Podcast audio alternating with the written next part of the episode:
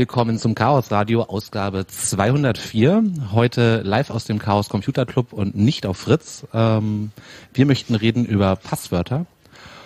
Und ähm, genau, jetzt jeden zweiten Monat äh, senden wir nicht auf Fritz, aber lassen uns das nicht nehmen mit dem Chaos Radio, sondern auch am letzten Donnerstag im Monat äh, dann halt nur über IP.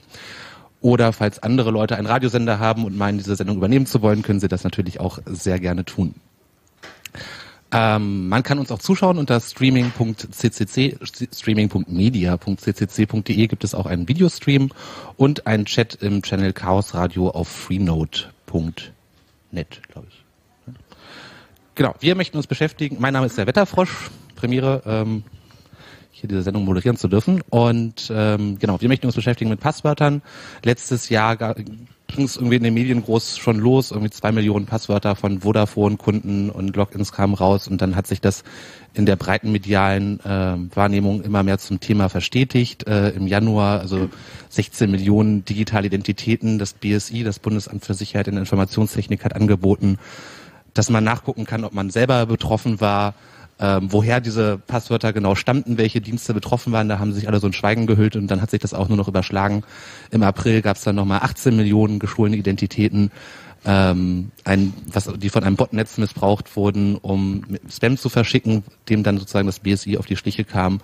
Und äh, getoppt wurde das dann diesen Monat nochmal mit 1,2 Milliarden digitale Identitäten, die jemand aus 420.000 verschiedenen Websites zusammen geklaut hat.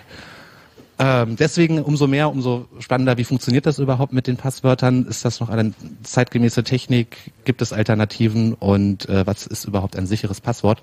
Darüber wollen wir heute reden mit Anna Biselli zum einen. Ähm, ja, hallo. hallo. Ähm, Danimo. Schönen guten Abend. Und Henrik. Hallo. Hallo. Ähm, ja, vielleicht erst einmal vorweg, ähm, woher kommen überhaupt Passwörter?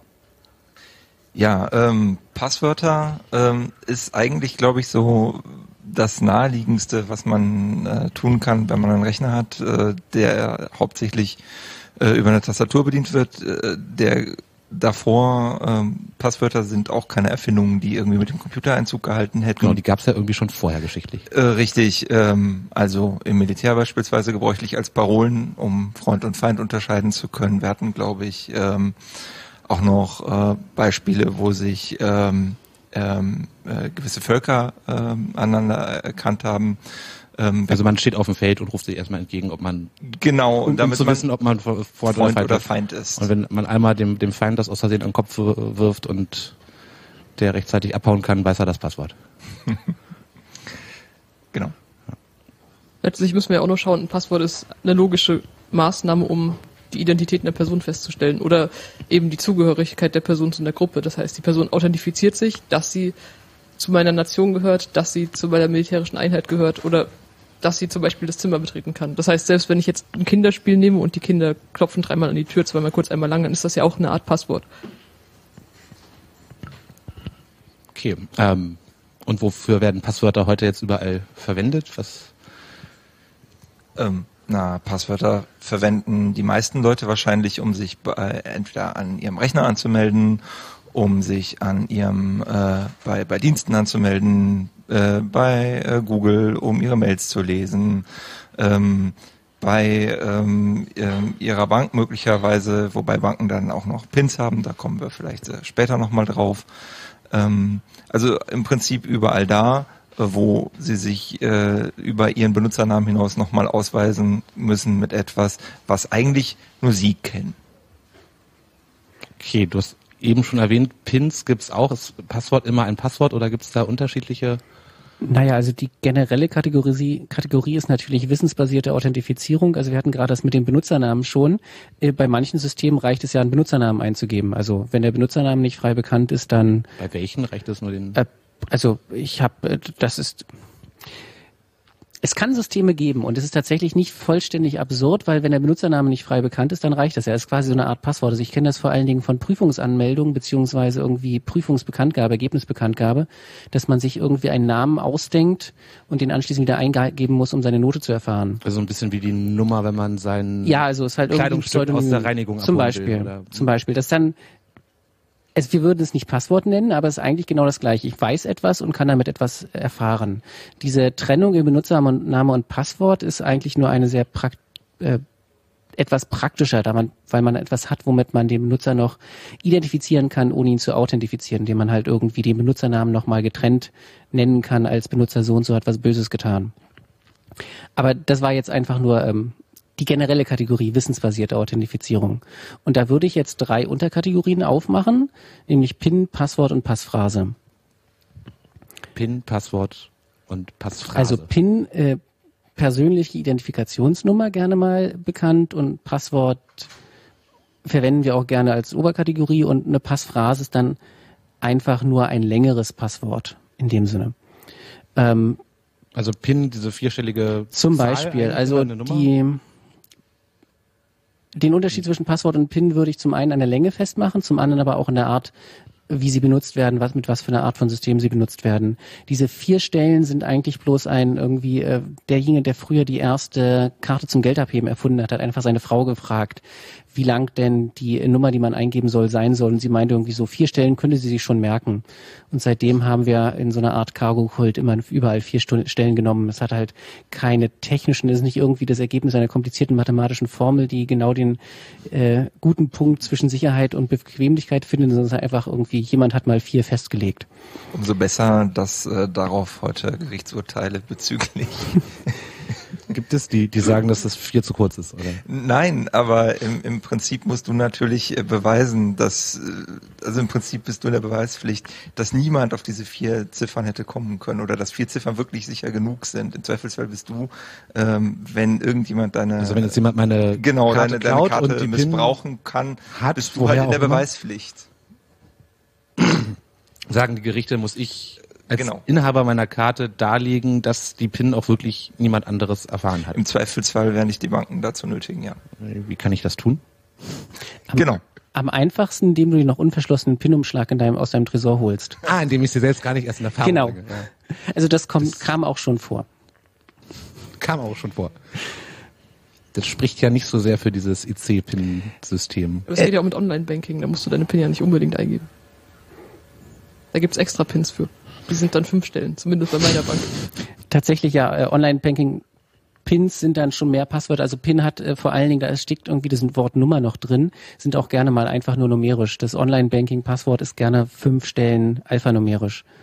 Ähm, aber auch ähm, andere Systeme haben mehr als vier Stellen PIN. Also irgendwie Signaturkarten haben immer so sechs oder acht zum Beispiel.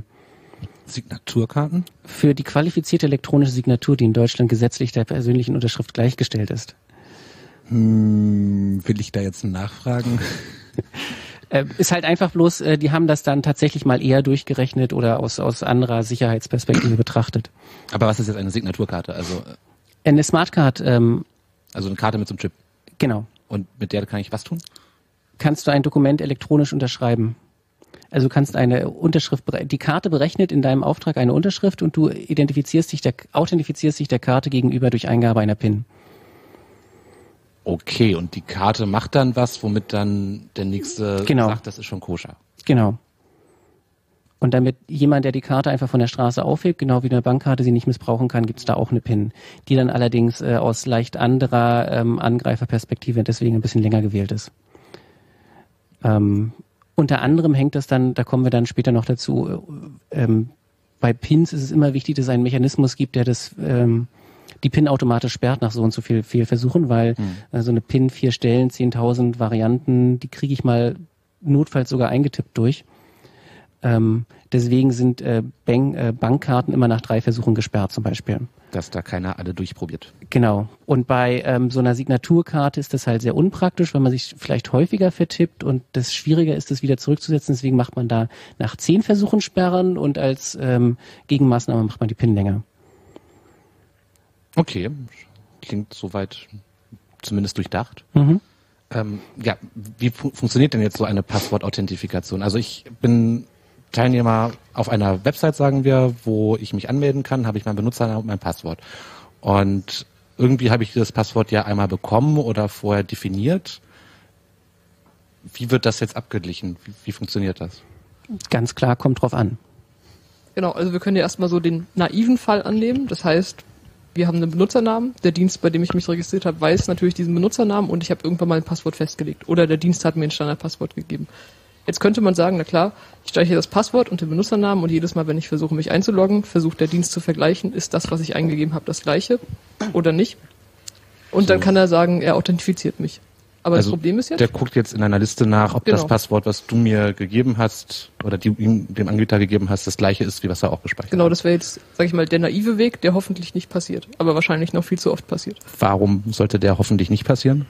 Das aus zwei Gründen. Das erste Mal, wenn jemand quasi auf der Leitung horcht, von der ich mein Passwort zu dem Dienst schicke, kann er mein Passwort abfangen. Und wenn jemand zu dem Dienst geht und einfach die wahrscheinlich unverschlüsselte Festplatte des Dienstes mitnimmt, hat auch jeder mein Passwort. Nicht nur deins wahrscheinlich. Nicht nur meins wahrscheinlich. Okay, und ähm, was, was tut man dann, damit das nicht so doof ist? Wenn man versucht erstmal dafür zu sorgen, dass der Dienst selber nicht unbedingt weiß, was mein Passwort eigentlich ist. Das heißt, Aber der muss das doch kennen. Der muss das nicht Nein. kennen, der muss es nur vergleichen können. Das heißt, der Dienst kann ja ein gehashtes Passwort von mir, das Ein was? Gehasht. Also, es Hat gibt das was mit etwas, Drogen zu tun? kommt drauf an, man tut auch Zutaten da rein. Nein, Moment. Äh, Ähm, Salz? es, es, oder es ist Pfeffer. Äh, es gibt etwas, ähm, das nennt sich Hash-Funktion. Das ähm, ist so ähnlich konzeptuell, also dem Normalbenutzer ist sowas eher als Prüfsumme bekannt. Also was, was, oder als Quersumme, was, was du häufiger machen würdest. Du nimmst dir eine Zahl und addierst alle Ziffern auf. Das wäre dann die Quersumme. Das ist eine einfache Art von Hash. Du gibst eine bel- beliebig lange Zahl rein und kriegst eine Zahl fester Länge raus. Also so, zum Beispiel kennt man das von wenn so ein Zugwagen fährt, hat er auch mal so eine sechs- oder siebenstellige Zahl und die letzte Ziffer ist immer noch so abgesetzt, die errechnet sich dann irgendwie aus den vorher. Zum Beispiel. Ähm, das wird dann nicht eine einfache Quersumme sein, aber sowas ähnliches. Also ein, ein mathematisches Verfahren, wo man irgendwas reinsteckt und einen, ein Ergebnis rauskriegt. Das Schöne daran ist, dass wenn man das Gleiche reinsteckt, kommt auch immer wieder das Gleiche raus. Wenn man unterschiedliche Dinge reinsteckt, kommt im Allgemeinen was Unterschiedliches raus. Da fällt das leider ein bisschen auseinander. Bei der Quersumme ist es relativ einfach, verschiedene Dinge reinzustecken und das Gleiche rauszukriegen. Ein Hash, ein Aber die Krypto Wahrscheinlichkeit, dass das irgendwie dann das also bei, ist, ist dann beim, beim Hash ist äh, bei einer Quersumme ist es halt so, dass äh, wenn du versehentlich dich bei einer Ziffer verliest, dass dann die Wahrscheinlichkeit, dass es die richtige Quersumme rauskommt, klein ist. Hm. Bei einem Sicherheitssystem muss man mit einem Angreifer rechnen. Da ist das dann mit äh, versehentlich nicht mehr getan, sondern du willst äh, dich gegen jemanden schützen, der aktiv irgendwas tut, mit etwas Intelligenz. Deswegen gibt es etwas, das nennt sich kryptografisch sicherer Hash oder eine ganze Menge von Dingen, die sich kryptografisch sichere Hash-Funktionen nennen. Also noch kurz, also bei diesem Angreifen würde ich dann so lange probieren, eine Wagennummer zu finden, die auf dieselbe Genau. letzte Stelle berech also ihre Prüfsumme berechnen lässt, wie den, die Nummer, die ich Ähm, klonen will. Bei der Prüfsumme geht's halt einfacher. Da guckst du dir irgendwie die Ziffer an, die du gegeben hast und die Prüfsumme, die rauskommen soll und weißt dann, wie du es verändern musst. Der Trick ist, bei einer kryptografisch sicheren Hash-Funktion geht das nicht. Da kannst du wirklich nur ausprobieren. Du steckst irgendwas rein, guckst ran, was rauskommt, vergleichst das mit dem, was du haben willst und stell fest, stimmt nicht. Probierst, steckst was anderes rein und so weiter und so fort. Irgendwann findest du etwas, was das richtige Ergebnis hat, aber das dauert hoffentlich lange. Aber dann sind ja kryptografische Hash-Funktionen auch nicht sicher, oder doch? Für den äh, Anwendungszweck. Also Du der, sagst, der es dauert länger, also wie viel länger dauert es, oder was, was Ähm, ist da jetzt der F prinzipiell beliebig lange. Äh, das kann man einstellen. Ähm, der Anwendungszweck in diesem Fall ist ja, dass der Dienst überprüfen soll, ob das, was du eingibst, das gleiche ist, was du vorher schon mal eingegeben hast. Das kann er machen, indem er die Hash, den Hashwert berechnet, den Hashwert speichert und später den Hashwert nochmal berechnet und vergleicht. Okay, also wir hatten gerade- nicht mein Passwort, Genau, nur den Hash. Wir hatten gerade festgestellt, der Trick bei einer Hash-Funktion ist gleiche Eingabe, gleiche Ausgabe. Wenn ein Angreifer jetzt versucht, sich einzuloggen, als du dein Passwort nicht kennt, kommt eine andere Eingabe, gibt's eine andere Ausgabe, ist nicht das gleiche. Okay, also als Anbieter speichert man eben Genau. diese Abwandlung und, diese Abwandlung muss dann immer gleich sein. Und, und wo wird das dann berechnet? Passiert das dann beim Das Anbieter oder beim an. Nutzer? Oder also wenn ich mich jetzt bei eBay einlogge, war jetzt so. Das Ähm, bei den meisten modernen Systemen passiert es beim Anbieter. Ähm, es, Das heißt, er erhält trotzdem mein Passwort erstmal. äh, ja, er verspricht hoch und heilig es nicht. Ähm, also Dann ist das es, ja eigentlich nur noch für Ja, die Katz oder so, nein, weil nein, ich vertraue es- mir trotzdem dann, Ja, also das mein ja Computer sowieso. gibt Ich ja, glaube, ich glaube ganz kurz, wir müssen zwischen zwei Dingen unterscheiden. Ja. Äh, das eine ist die Übertragung des äh, Passwortes ähm, von meinem Rechner, von meinem Webbrowser in, im, im den meisten Fällen würde ich jetzt mal sagen, äh, zu dem Server des Anbieters. Und da äh, sagt Da waren wir jetzt noch nicht unbedingt. Nein, nein, nein, aber das müssen, das müssen wir jetzt halt auseinanderhalten. Und zwar, äh, du hast ja gesagt, das ist jetzt völlig für einen Eimer, weil der Anbieter kriegt ja mein Passwort trotzdem. Ähm, ist, äh, ist, und es kommt immer darauf an, welches Ziel haben wir eigentlich. Na gut, er speichert es dann zumindest nicht im Klartext. Das heißt, wenn Genau. jemand die Daten rausträgt, Genau, dann hat genau. er zumindest Genau, und das ist, das ist meistens das, äh, das, das Ziel äh, dieser Funktion. Klar könnte ich natürlich sagen, okay, mein Browser ist dafür zuständig, irgendwie ähm, äh, diese, diese Einwegsumme, diese Hash-Summe zu bilden. Ähm, hat aber, das werden wir gleich noch sehen, ein, ein, ein paar Nachteile, weil mit diesem Hash ist es meistens nicht getan. Ähm, und deswegen einigen wir uns jetzt erstmal darauf, würde ich sagen, weil das ist so, wie es tatsächlich meistens ist. Die Übertragung äh, zum Server passiert im Klartext, allerdings natürlich nicht wirklich von jedem lesbar, weil im Allgemeinen, und deswegen ist es so wichtig, dass es richtig gemacht wird, diese äh, Übertragung wiederum durch eine SSL kennen wir eventuell, wenn wir irgendwie so äh, ein grünes äh, äh, ein grünes äh, Padlock, also Schlüssel äh, sehen. Also wenn nicht Im Browser. HTTP an der Adresse, HTTPS, ne? sondern HTTPS genau, vorne dran steht, kenn, kennen wir. Ähm, ähm, dann ist auch ein im Klartext übertragenes Passwort, dadurch, dass es halt verschlüsselt wird, nochmal ähm, so nicht von außen einsehbar. Also musst du halt immer unterscheiden, gegen wen du dich verteidigen willst. Gegen den Anbieter willst Gegen du dich, alle. Gegen den Anbieter willst du dich in der Regel nicht verteidigen, weil eBay dich auch so übers Ohr hauen kann, ob sie dein Passwort kennen oder nicht. Mitarbeiter einzelne von eBay hingegen hätten ein Interesse daran, dein Passwort zu kennen. Jemand, der bei eBay Wenn einbricht sie da und nicht mehr lange arbeiten wollen, wahrscheinlich, ja. jemand, der bei eBay einbricht und Festplatten mitnimmt, hätte ein Interesse daran, deine, dein Passwort zu kennen. eBay kann, wie gesagt, das Passwort kennen durch diese Übertragung. Die Mitarbeiter oder derjenige, der es, äh, die Festplatte klaut, erfährt das Passwort nicht, weil es nur Hash gespeichert wird. Das ist der Unterschied. Okay, also probieren wir mal zusammenzupacken. Ich habe meinen Browser, gehe auf diese Website, wo ich mich anmelden will und dann sorgt erstmal diese SSL HTTPS Verschlüsselung dafür, dass meine Kommunikation mit dem Anbieter überhaupt erstmal grundsätzlich verschlüsselt ist, wie auch immer das jetzt genau funktioniert. Und damit kann ich dann mein Passwort sozusagen klar, wie, also so verständlich und klar, wie ich es mir auch gemerkt habe, an dem Anbieter schicken und der Anbieter baut daraus dann erstmal eine Ableitung, diese Hash-Funktion und guckt bei sich in der Datenbank nach, wo er diese Ableitung schon mal gespeichert hat, ob es dieselbe ist. Genau. Vorzugsweise nicht wo, sondern er guckt genau bei deiner, bei deinem Benutzereintrag nach. Äh, Es gab teilweise Systeme, bei denen man irgendein funktionierendes Passwort eingeben musste, weil sie einen Programmierfehler hatten. Das sollte hoffentlich Dann nicht habe ich den. Account von einem anderen Benutzer bekommen, oder? Ja, Wer war das? Ich weiß es auch nicht mehr. Es ist irgendwie solche Web, solche, solche ähm, Router-Dinger äh, haben solche Fehler gerne mal, irgendwelche solche Benutzer, äh, User-Zeugs, ähm, äh, Heimbenutzerzeugs, äh, Plasterouter? Plasterrouter, Dankeschön. CPIs. Egal. Und dann standen hier noch bei uns in der Vorbereitung noch zwei Schlagworte in dem Bereich Salz und Pfeffer. Ähm, also ist das so. Muss das Passwort auch richtig schmecken? Also ich meine, es wird diese, diese Abwandlung generiert und das war's? Oder Na, du hast passiert ja da noch was grundsätzlich- anderes? Du hast ja grundsächlich noch ein Problem. Ähm, nämlich, also Problem an der Stelle, wir sind wieder, gegen wen verteidigen wir uns? Wir verteidigen uns gegen denjenigen, äh, der die Passwortdatenbank beziehungsweise die Datenbank mit diesen Hashes rausträgt. Korrekt? Mhm. Ja, sicherlich auch. Genau. Also, das ist tatsächlich heute der häufigste Angriffsweg, dass irgendjemand auf irgendeinem Weg die Passwortdatenbank gekriegt- hat. Das passiert relativ selten dadurch, dass er die Festplatte mitnimmt und aus dem Datencenter verschwindet, sondern häufiger durch Programmierfehler oder Backups, Backups, die irgendwo rumliegen und solche Dinge. Und dann hat der Angreifer halt die Datenbank. Genau. Und dann ähm, kannst du auf diesen auf diesen Daten, ähm, wir haben uns gar nicht, das sind alles Hashes, aber diese Hashes, aus denen kommst du naiverweise natürlich nicht auf die Passwörter. Aber Genau, man kann die nicht zurückrechnen. Genau, das ist deswegen machen wir die ganze Veranstaltung. Aber jetzt gibt es natürlich trotzdem Möglichkeiten, denn wir haben gesehen, dasselbe Passwort gibt dasselbe äh, selbe Eingabe, gibt dieselbe Ausgabe. Das heißt, ich kann jetzt versuchen, durch diese ähm, Datenbank durchzugehen und zu gucken, hm, welcher Account hat denn ähm, hat denn welchen Hash? Und äh, die Accounts, die den gleichen Hash haben, die haben wahrscheinlich auch das gleiche Passwort. Und wenn ich dann irgendwie auf den Trichter komme, auch da gibt's Möglichkeiten, ähm, einmal ein Passwort äh, erraten zu haben, dann habe ich gleich für alle, die denselben Hash haben, das Passwort. Und das willst du natürlich als Anbieter auch verhindern, dass, äh, dass, dass quasi das einem Angreifer auch noch einfach gemacht wird.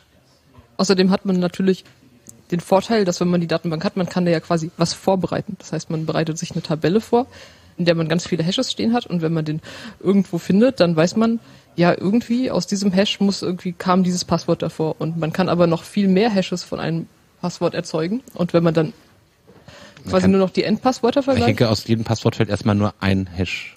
Genau, und dann gibt es eine Methode, dann nimmt man quasi ein Passwort, erzeugt daraus den Hash und dann reduziert man das, was man erzeugt hat. Zum Beispiel nimmt man nur die ersten acht Stellen, erzeugt daraus wieder einen Hash, macht das Ganze wieder und wieder und wieder, bis man irgendwann sagt, hier ist Ende und dann hat man quasi eine Reihe von Endhashes und wenn man da plötzlich versucht, was zu finden, dann weiß man, irgendwo in dieser Reihe von dem davor war mein richtiges Passwort. Das verstehe ich nicht. Okay, also der naive Ansatz ist, du nimmst dir ein Wörterbuch oder du nimmst dir einfach, du generierst dir einfach alle Passwörter der Reihe nach, so wie wir das von Excel kennen. A, B, C, A, A, A, B, A, C und so weiter und so fort. Dann hast du alle möglichen Passwörter. Berechnest von jedem davon den Hash.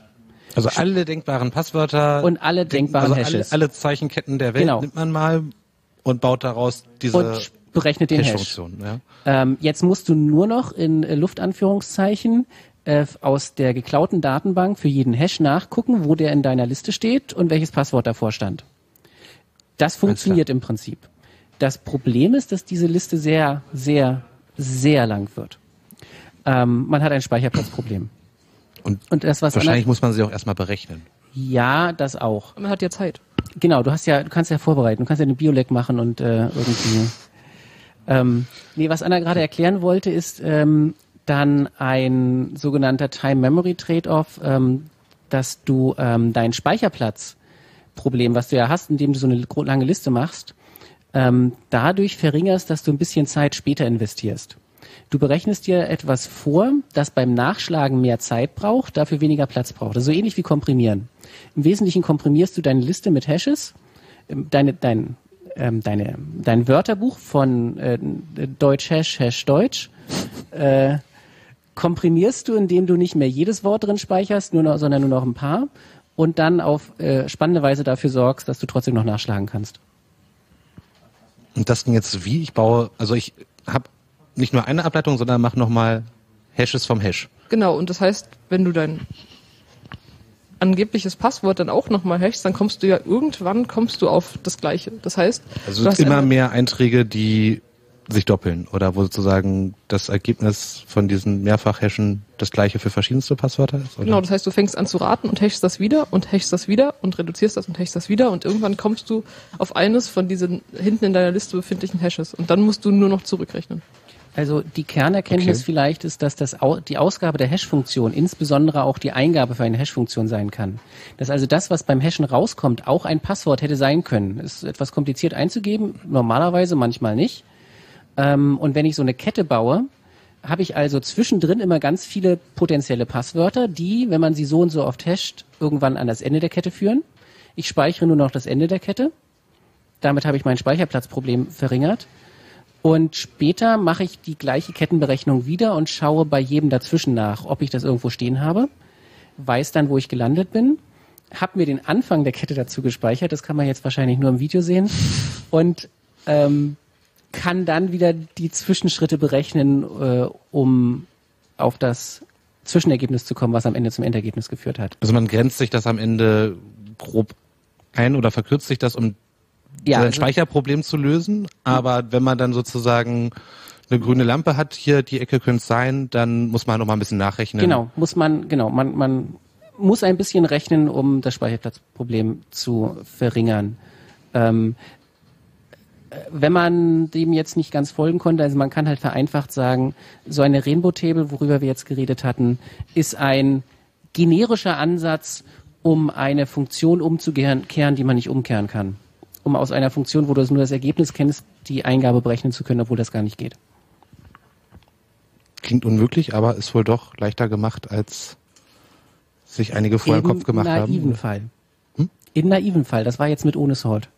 Mit ohne Salt. Ja, aber nicht genau. verraten. Das kommt nämlich, glaube ich, später. Genau. Also was. Oh, Verzeihung. Was, genau, was Salz und Pfeffer jetzt damit zu tun haben, haben wir jetzt noch nicht ganz erfahren, aber werden das noch tun. Aber, aber es ist auf jeden Fall schon mal wichtig zu wissen, dass man Hashes nehmen soll, um ähm, Rüdiger Weiß zu zitieren, nehmt mehr Hash. Genau. Also Passwörter speichert man nicht klar ab, sondern wenigstens gehasht, aber warum das dann immer noch nicht genügt, klären wir in der nächsten halben Stunde. Jetzt hören wir erst einmal eine Musik und welche werde ich euch danach sagen.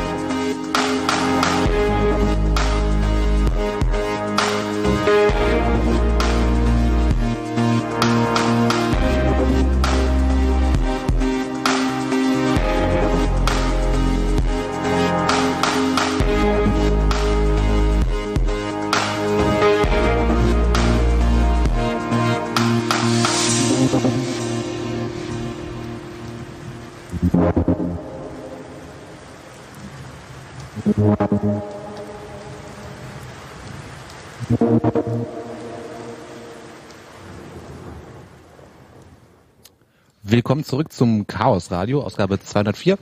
Ähm, live aus dem Chaos Computer Club Berlin. Ihr könnt auch vorbeikommen in die Marienstraße 11 am S- und U-Bahnhof Friedrichstraße und dieser Sendung beiwohnen. Wenn ihr eine Frage stellen wollt, gibt es ja auch ein Saalmikrofon. Ansonsten könnt ihr euch auch im Chat zur Sendung melden. Alles weitere seht ihr unter chaosradio.ccc.de.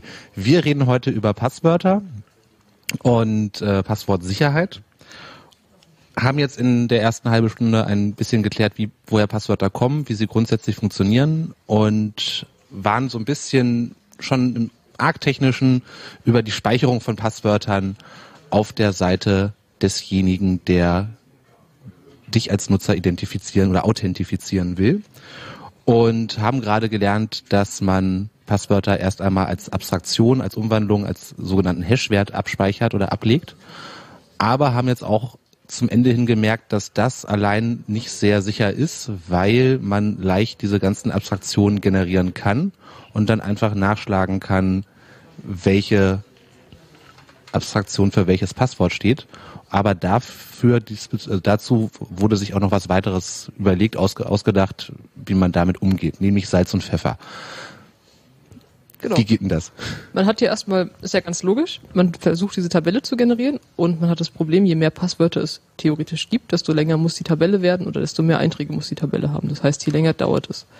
Wenn ich jetzt zu jedem Passwort, das ich habe, einfach noch einen zufälligen Wert hinten dranhänge und das dann erst hashe und dann erst speichere, dann ist es natürlich auch wesentlich schwieriger, diese Tabellen zu erstellen.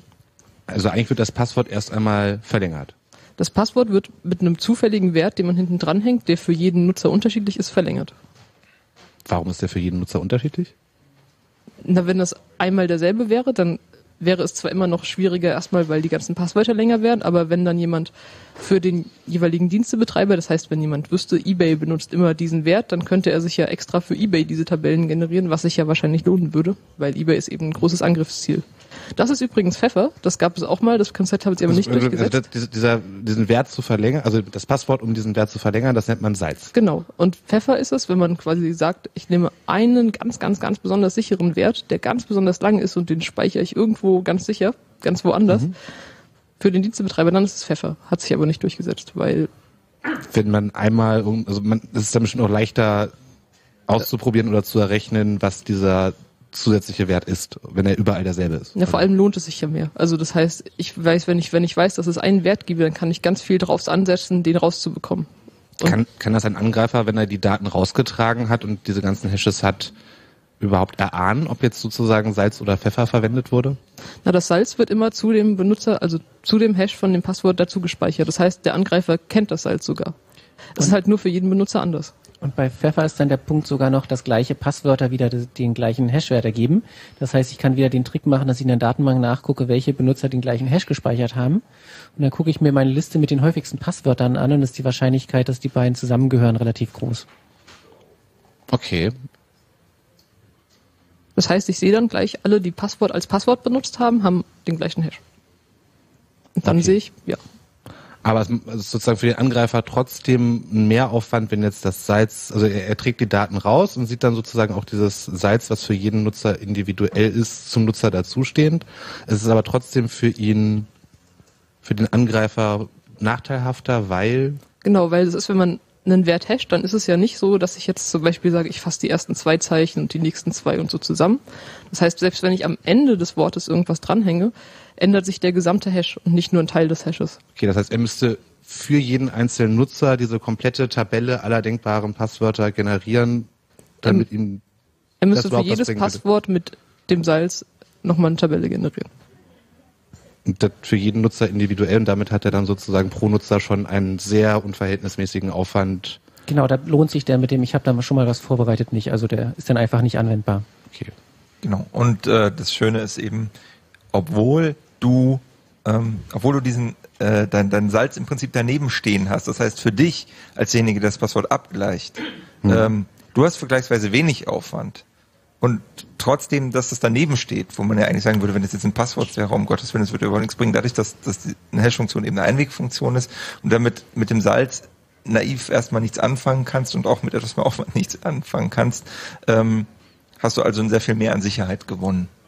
Das ist, obwohl das als direkt daneben steht. Das ist so ein bisschen konterintuitiv mhm. im, im, im ersten Moment vielleicht, wenn man sich das überlegt, ähm, ohne sich dessen klar zu sein, was, was ein Hash eigentlich ist. Ja, jetzt haben wir sehr viel gesprochen über die Anbieterseite, also was passiert, also wie werden die Passwörter gespeichert auf der Seite, wo ich mich anmelden will. Aber jetzt nochmal zurück in die Sicht des Nutzers. Ähm, was sind denn sozusagen die Probleme, die diese ganze Hantieren mit Passwörtern mit einhergehen. Also ich habe ja als Nutzer im Netz tausende Passwörter hier und da. Man tendiert, glaube ich, schnell dazu, häufig ähnliche oder gleiche Passwörter zu verwenden. Ähm, wie, wie geht man überhaupt richtig mit seinen Passwörtern um? Was, was sind die Probleme? Das Hauptproblem am Passwort ist, man muss sich das Passwort merken. Das heißt, irgendwo muss das Passwort hin. Das muss ich da irgendwie eingeben und um mir das zu merken, neigt man dazu, irrationale Dinge zu tun. Das heißt, es gibt die Möglichkeit, wir schreiben das Passwort auf. Dann gibt es zwei Fälle. Zettel. Auf einen Zettel. Da kommt Auf die erstmal niemand anders ran als ich in der Regel. Na, aber den Zettel kannst du entweder, es gibt ja Leute, die kleben die an ihre Monitore oder unter ihre Monitore, um ganz besonders sicher zu gehen. Oder es gibt Leute, die merken sich das Passwort dann wirklich nicht und verlieren den Zettel. Das heißt, dann ist das Passwort weg. Andere Möglichkeit ist, sie schreiben es sich nicht auf den Zettel, nehmen ein sicheres Passwort und vergessen das Passwort. Dann ist es auch weg. Sie können es sich auch einfach merken. Sie könnten es sich auch einfach merken, aber das ist eben der Idealfall. Und wenn Leute nicht so richtig wissen, wie sie sich helfen können beim Passwort merken, machen sie das meistens nicht. Und das, äh, das beliebteste ist natürlich immer noch, wir nehmen uns ein Passwort, das wir uns auf jeden Fall merken, was dann aber meistens nicht besonders sicher ist. Wie Passwort. 1, 2, 3, 4, 5, 6. Ist das wirklich so schlimm, dass Leute so ganz profane Passwörter nehmen? Ähm, ja, Also, ich meine nicht, nicht, dass das schlimm ist, dass man das tut, aber sozusagen tun das die Leute, also sozusagen findet das statt, dass Leute irgendwie dauernd 1, 2, 3, 4, 5, 6 als Passwort verwenden. Na, man hat ja öfter mal die Berichte davon, dass Passwörter verloren gegangen sind oder dass Passwörter von Diensten verloren gegangen sind. Und letztes Jahr, als bei Adobe ein großes Passwortproblem herrschte, da hat man mal geschaut, was waren denn da eigentlich für Passwörter, als man die zurückgerechnet hat. Und da waren wirklich die beliebtesten Passwörter 1, 2, 3, 4, 6, also 1, 2, 3, 4, 5, 6 und Passwort und Adobe 1, 2, 3. Ähm. Und dann sieht man ja, dass es wirklich Realität ist und dass es nicht so eine, ja, es ist so ein bisschen, jeder lacht drüber, aber vielleicht weiß jeder Vierte, dass er schon mal gemacht hat. Also man muss da ein ganz bisschen vorsichtig sein.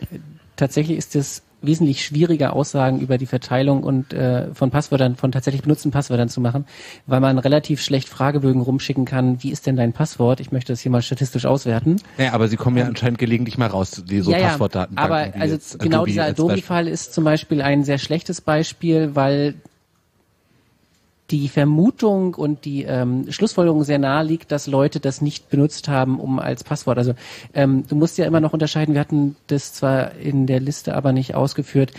Wem nützt denn so ein Passwort eigentlich? Also in dem Fall nützt es halt dem Diensteanbieter, weil der Benutzer auseinanderhalten kann, um ihnen zum Beispiel besser Werbung zustellen zu können. Das ist den Benutzern jetzt nicht äh, ein Hauptanliegen, identifizierbar zu sein. Das ist also bei Adobe zum Beispiel vielen Benutzern eigentlich nur darum gegangen, Software runterzuladen.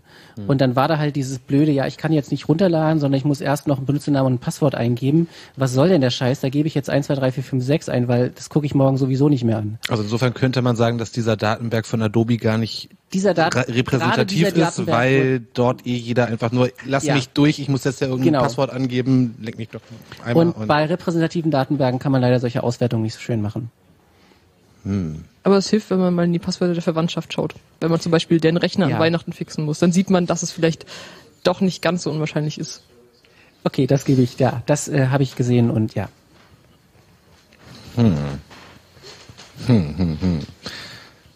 Aber ein ganz anderes Problem ist natürlich, auch wenn ich jetzt mein sicheres Passwort habe und mir das ganz doll gemerkt habe, wenn ich das Passwort bei jedem möglichen Dienst benutze und bei jedem Dienst das gleiche benutze, habe ich wieder ein Problem. Dann kann mein Passwort so sicher sein, wie es will. Habe ich einmal ein Passwort über eine unverschlüsselte Leitung übertragen, weil zum Beispiel kein HTTPS benutzt wurde oder wurde einmal das Passwort von dem Dienst mitgenommen, weil der Dienst es vielleicht nicht gesoltet hat, wofür ich ja erstmal nichts kann, dann ist es trotzdem ein Problem, weil dann alle anderen Dienste, die ich benutze, trotzdem ohne Passwort sind, effektiv. Und das ist leider gar nicht mal so selten. Also unlängst hatte ich, äh, habe ich ein Beispiel gesehen, ähm, wo tatsächlich von, von einem äh, großen äh, Lieferdienst, äh, wo tatsächlich nach dem Login die Login-Daten an eine HTTP statt einer HTTPS-URL übertragen wurden. Das heißt, du kannst dir überlegen, äh, Moment, Moment, ich habe per HTTPS auf diesen Lieferdienst, ich nehme mal an, es Nö, du, oder- du, wieso? gehst- Normalerweise wirst du nicht erstmal standardmäßig auf HTTPS umgeleitet, sondern musst du nicht, du nutzt erstmal Nö, nö, genau, aber dann ist ja Verbindung. üblicherweise das Schema, dass spätestens wenn du dein Passwort eingibst, dann hat der Anbieter gefälligst dafür zu sorgen, dass das wenigstens sicher übertragen wird. Und auch das ist äh, offensichtlich noch nicht der Standard, der es sein sollte.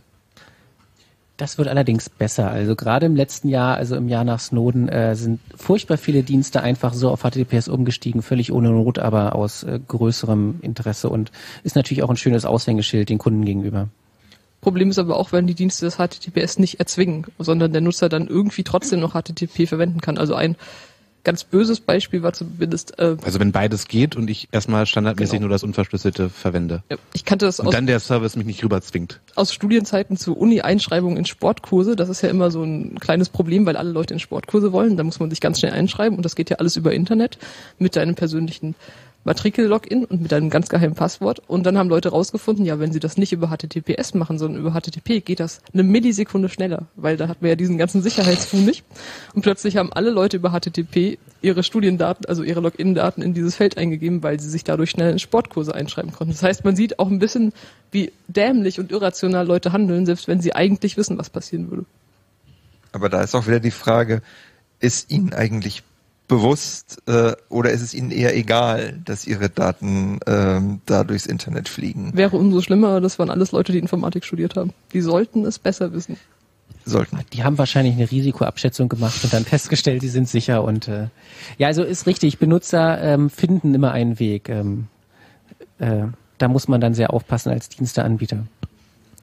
Also als Anbieter sollte man aufpassen, dass man keine unverschlüsselten Verbindung zulässt, zumindest wenn es darum geht, das Passwort zu übertragen. Genau, also es gibt einfach heute, heutzutage keinen Grund mehr, nicht eigentlich sogar standardmäßig alles HTTPS abzusichern. Kann ich als Nutzer dafür irgendwie Sorge tragen, dass ich, wenn möglich, immer eine verschlüsselte Verbindung nutze? Nein. Es gibt Plugins, HTTPS Everywhere zum Beispiel, die eine Liste von Diensten haben, die auch über HTTPS verfügbar sind und dann automatisch alle äh, Anfragen, die eigentlich an HTTP gehen sollten, aber äh, bei diesem Dienst auch an HTTPS hätten gehen können, auf HTTPS umbiegen. Nochmal, wie heißt das und ein Plugin für was und wo? HTTPS Everywhere für Everywhere. Firefox zum Beispiel. Ich glaube, für Chrome gibt es etwas ähnliches. Die haben einfach eine Liste von Diensten, die beides anbieten und äh, also das funktioniert relativ häufig auch nicht, weil manche Dienste beides anbieten, die HTTPS-Version aber kaputt ist, weil sie nie jemand benutzt. Äh, bei allen anderen Fällen ist es allerdings recht praktisch, weil du halt immer auf die verschlüsselte Seite umgeleitet wirst. Und das Problem, ähm, ne, neben den False Positives hast du natürlich auch noch das Problem, wenn du so ein Plugin nicht einsetzt, willst du natürlich trotzdem eigentlich in den Genuss äh, dieser Funktion kommen.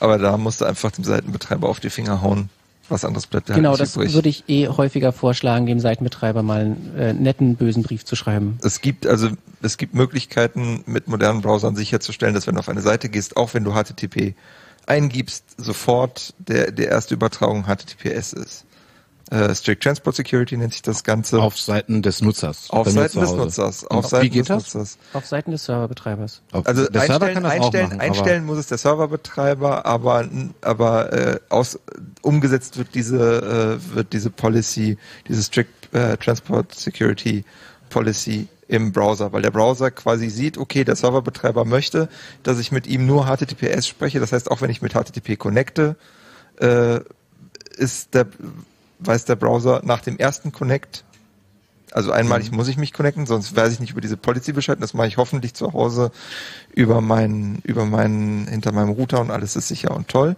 Ähm, aber danach sind alle weiteren Übertragungen garantiert HTTPS. Das nennt sich äh, Trust on First Use, dieses Prinzip.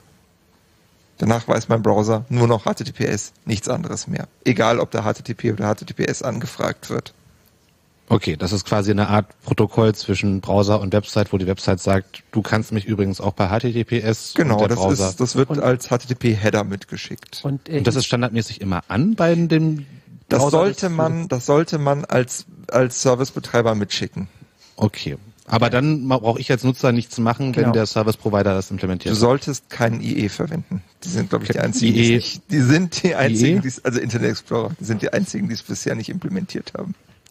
Also ähm, das muss halt, das geht halt nicht automatisch. Also der Browser kann halt nicht erkennen, nach dieser Seite habe ich schon einmal über HTTPS benutzt, jetzt mache ich es nur noch über HTTPS und der Serverbetreiber muss das aktiv betreiben, aktiv ähm, anstoßen, weil damit auch ein Versprechen einhergeht, dass meine Seite auch wirklich über HTTPS funktioniert für alle URLs, für die es über HTTP gehen würde. Das ist halt, wie gesagt, nicht immer der Fall. Okay, also HTTPS muss nicht immer funktionieren. Das Und nicht immer so funktionieren wie, ex, die, wie die exakte HTTP-Variante. Und kann sich auch von Monat zu Monat ändern, aber ist, glaube ich, nochmal Thema für Ja, also ein, eine andere Sendung. Genau. das HTTPS funktioniert prima, bloß der Server nicht. Was habe ich denn als Nutzer noch alles zu beachten, wenn ich mit meinen Passwörtern umgebe und hantiere? Also ich sollte möglichst verschiedene verwenden für die Und verschiedenen auch nicht Anbieter. voneinander ableitbare. Also wenn ich äh, Passwort.servername 1, Passwort.servername 2 und Passwort.servername 3 verwende, dann ist das auch nicht gut. Also die nicht- sind zwar nicht einfach technisch- hochzählen.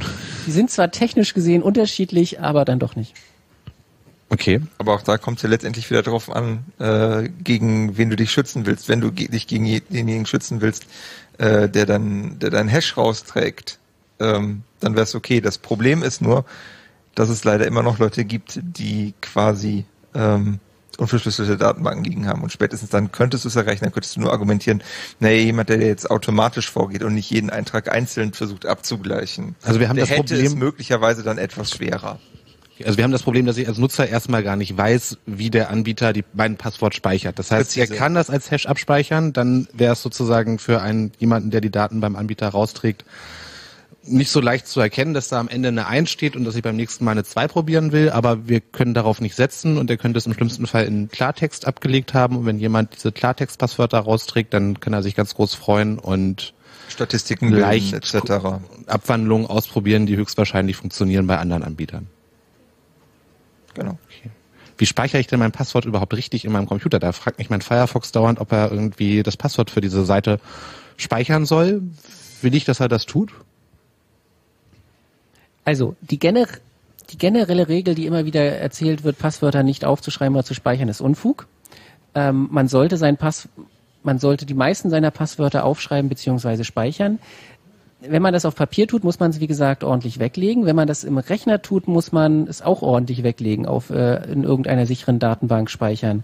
Es gibt dazu die leider nicht ganz so neue, aber jetzt neu bekannter gewordene Kategor Softwarekategorie der Passwortmanager und man sollte so einen verwenden. Ob der, der in Firefox eingebaut ist, jetzt die beste Wahl ist, vermag ich nicht sagen zu wollen. Ähm, Äh, Da sind andere denkbar oder möglich. Genau. Also die, die, in, die im Browser eingebaut sind, haben teilweise Probleme damit, von Webseiten aus angreifbar zu sein. Ein Bekannter von mir untersucht solche Browserlücken immer mal wieder und findet auch gerade im Firefox Passwortmanager dann häufiger mal Dinge, wo eine Webseite das Passwort auslesen kann, das für eine andere Webseite gespeichert ist. Aber gerade ein Firefox sollte doch davon ausgehen können, dass er aus dem Internet auch mal gern angegriffen wird. Oder von Ja. einer anderen Website. Aber das Problem ist ja auch bei vielen von diesen, sag ich mal, Browser-Passwortmanager hat man das Problem, dass Leute die aus Bequemlichkeit benutzen. Das heißt, damit sie nicht für jede Seite ein einzelnes Passwort eingeben müssen. Bei Chrome hat man ja diesen Passwortmanager auch und bei dem ist es sogar so, dass man, wenn der Rechner an ist und man kein Master-Passwort eingegeben hat, dass man einfach sich diesen Passwortmanager anschauen kann und alle Passwörter auslesen. Das heißt, der Mensch, der an meinen Rechner geht, weil natürlich auch mein Screen nicht gelockt ist, kann dann schauen, was habe ich denn in Chrome alles für lustige Passwörter drin stehen. Und da kommt wieder das weitere Problem, selbst wenn ich so ein Master-Passwort habe, mit dem ich ja auch meinen Passwortmanager starte oder mit dem ich mich meinem Passwortmanager gegenüber authentifiziere, muss das Passwort natürlich gut sein. Es bringt mir nichts, wenn ich meine Hochsicherheits 32 Zeichen Passwörter mit einem 5 Zeichen Passwort mit dem Namen meiner Mutter abspeichere. Okay, da kommen wir dann da tatsächlich wieder ähm, zurück, also äh, zu der Unterscheidung, die wir am ganz am Anfang angesprochen haben, PIN, Passwort, Passphrase. Ähm, ich mache diese Unterscheidung immer gerne, ähm, weil man das in, an mehreren Stellen so aufdröseln kann. Nicht nur bei der Länge, also eine PIN ist das kürzere, Passphrase ist das längere, sondern auch bei der Art, wie es benutzt wird. Eine Passphrase ist das, was man benutzen möchte, um Verschlüsselung zu machen, beziehungsweise halt Verschlüsselung freizuschalten. Ein Passwortmanager sollte im idealen Fall die Passwörter oder die gesamten Daten, die er ablegt, verschlüsselt speichern und muss deswegen mit einer Passphrase freigeschaltet werden. Eine Passphrase sollte relativ lang sein. Also eine Passphrase war wie ein Passwort, nur einfach länger. Genau. Äh, mit, mit dem expliziten Ziel, gegen einen Angreifer gewappnet zu sein, der die Festplatte in der Hand hat und anfangen kann, ähm, das Passwort, die Passphrase direkt anzugreifen. Während ein Passwort oder eine PIN, ähm, also die Unterscheidung ist immer zwischen Online- und Offline-Authentifizierung. Ähm, eine PIN Okay. gebe ich immer in irgendein Gerät ein, was auf was irgendwo sitzt, wo der Angreifer nicht die Kontrolle drüber hat. Das kann also zum Beispiel die Bank sein am anderen Ende vom Internet oder das kann eine Smartcard sein, die irgendwie noch verkapselt ist und in sich geschützt ist. Und die andere Seite macht da kann dann und sollte und muss Gegenmaßnahmen implementieren, wenn jemand versucht, das Passwort zu erraten. Also eine PIN, wie gesagt, so 10.000 Kombinationen zum Beispiel, vierstellige PIN, könnte ich in relativ kurzer Zeit durchprobieren. Geht halt nicht, wenn die Karte oder die Bank nach drei Versuchen sagt, jetzt nicht mehr. Ähm, bei einem Passwort ist das in der Regel nicht implementiert, weil das, weil man sich schon häufiger mal vertippt und wenn man nach dreimal vertippen rausgeworfen wird aus seinem Rechner, wäre das unschön. Deswegen lässt man das da meistens sein, aber trotzdem gibt man das in irgendeinen Rechner ein, der dann das Passwort überprüft und in der Regel, also alle modernen Systeme machen das so, wenn das Passwort nicht richtig war, musst du mal eine Sekunde warten. Und dann steigert sich die Zeit, die du brauchst, um alle Passwörter durchzuprobieren, dann doch schon erheblich. Nennt sich äh, Tarpit, Tergrobe. Also Tar, ja, Ter, äh, Tergrobe, Tarpit. Also du, als ob du quasi durch eine Tergrobe durch musst, ähm, was ja in der Regel mit einem sehr langsamen Immer langsamer, je weiter ich laufe. Genau. Und ähm, der Nachteil ist halt, äh, wenn wir uns gegen einen Angreifer verteidigen wollen, der das System offline angreift, der also nicht irgendwie mit einem Computer kommuniziert, wo der Computer dann Regeln auf die Kommunikation anwenden kann, sondern der einfach Daten von einer Festplatte liest, Daten können sich nicht verteidigen, der würde dann versuchen, die Verschlüsselung zu brechen und der ist dann unbeschränkt in seiner, in seiner Zeit. Der kann so schnell probieren, wie Der er kann will. so, Da gibt's na, der keinen kann so schnell probieren, der, wie er kann. Genau, er kann, aber da gibt es sozusagen keinen Tautologie. Und dann nimmt man sich halt irgendwelche, mietet man sich bei Amazon Rechenzeit für einen Apfel und ein Ei und kann dann relativ viele Vers äh, Passwörter, Passphrasen in relativ kurzer Zeit durchprobieren. Deswegen sollten die lang sein. Ähm, 20 Zeichen Minimum würde ich jetzt einfach mal mindestens sagen. Äh, Wir kommen vielleicht später noch drauf. Äh, das Maß für die Güte, Gute eines Passworts, das ich ansetzen würde, wäre die Entropie. Und ähm, wir sollten nicht unter 80 oder 100 Bit Entropie liegen bei einer Passphrase. Das sind dann ungefähr 20 Zeichen, wenn es zufällige Zeichen sind. Okay. Ähm, genau, und dann ist das, dann ist nämlich ähm, dadurch die Daten, die auf meiner Festplatte ges- gespeichert sind, im Passwortmanager geschützt. Solange der Passwortmanager, wie äh, Anna das sagte, nicht äh, entsperrt ist und ein Angreifer auf meinen Passwortmanager zugreifen kann, während nachdem ich ihn schon entsperrt habe. Ähm, dazu ist es halt hilfreich. Alle modernen Betriebssysteme bieten das an. Man kann seinen Bildschirm sperren.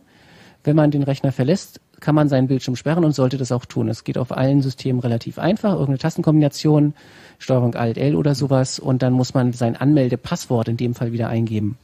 Und damit macht sich auch diese Unterscheidung sehr einfach. Ein Passwort hatten wir gesagt, ist relativ im Vergleich zu einer Passphrase relativ kurz.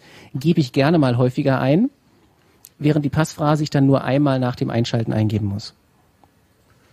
Okay, also wir haben jetzt gelernt, dass Passwörter kann man ruhig seinem Rechner speichern lassen, Wenn sie Ist- ordentlich gespeichert sind.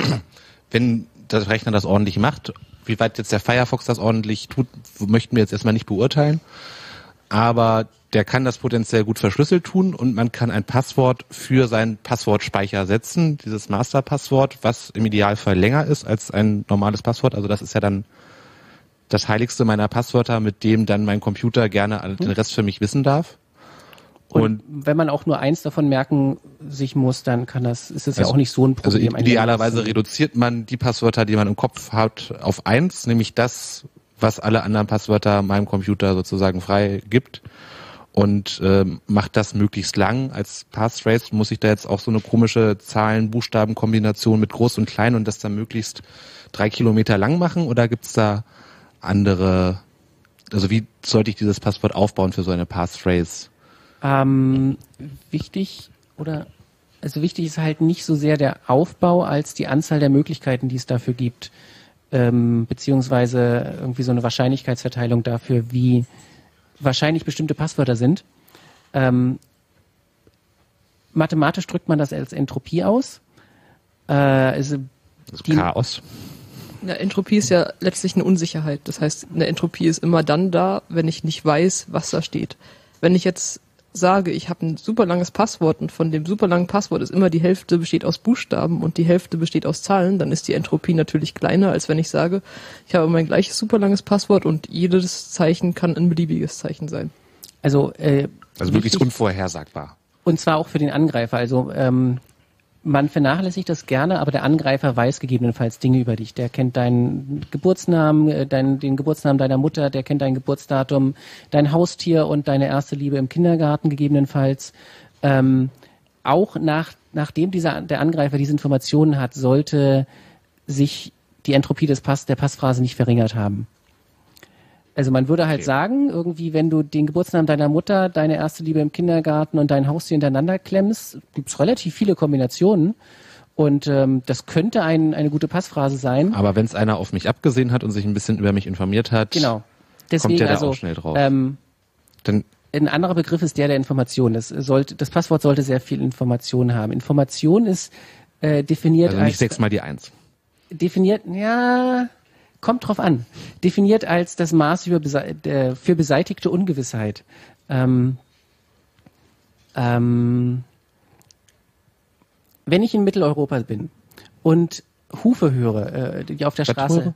Hufe höre, die auf der äh, Straße lang äh, wuppeln und hochgucke und ein Pferd sehe, dann habe ich relativ wenig Informationen, sehr wenig beseitigte Ungewissheit. Wenn ich hochgucke und ein Zebra sehe, dann ist das sehr überraschend.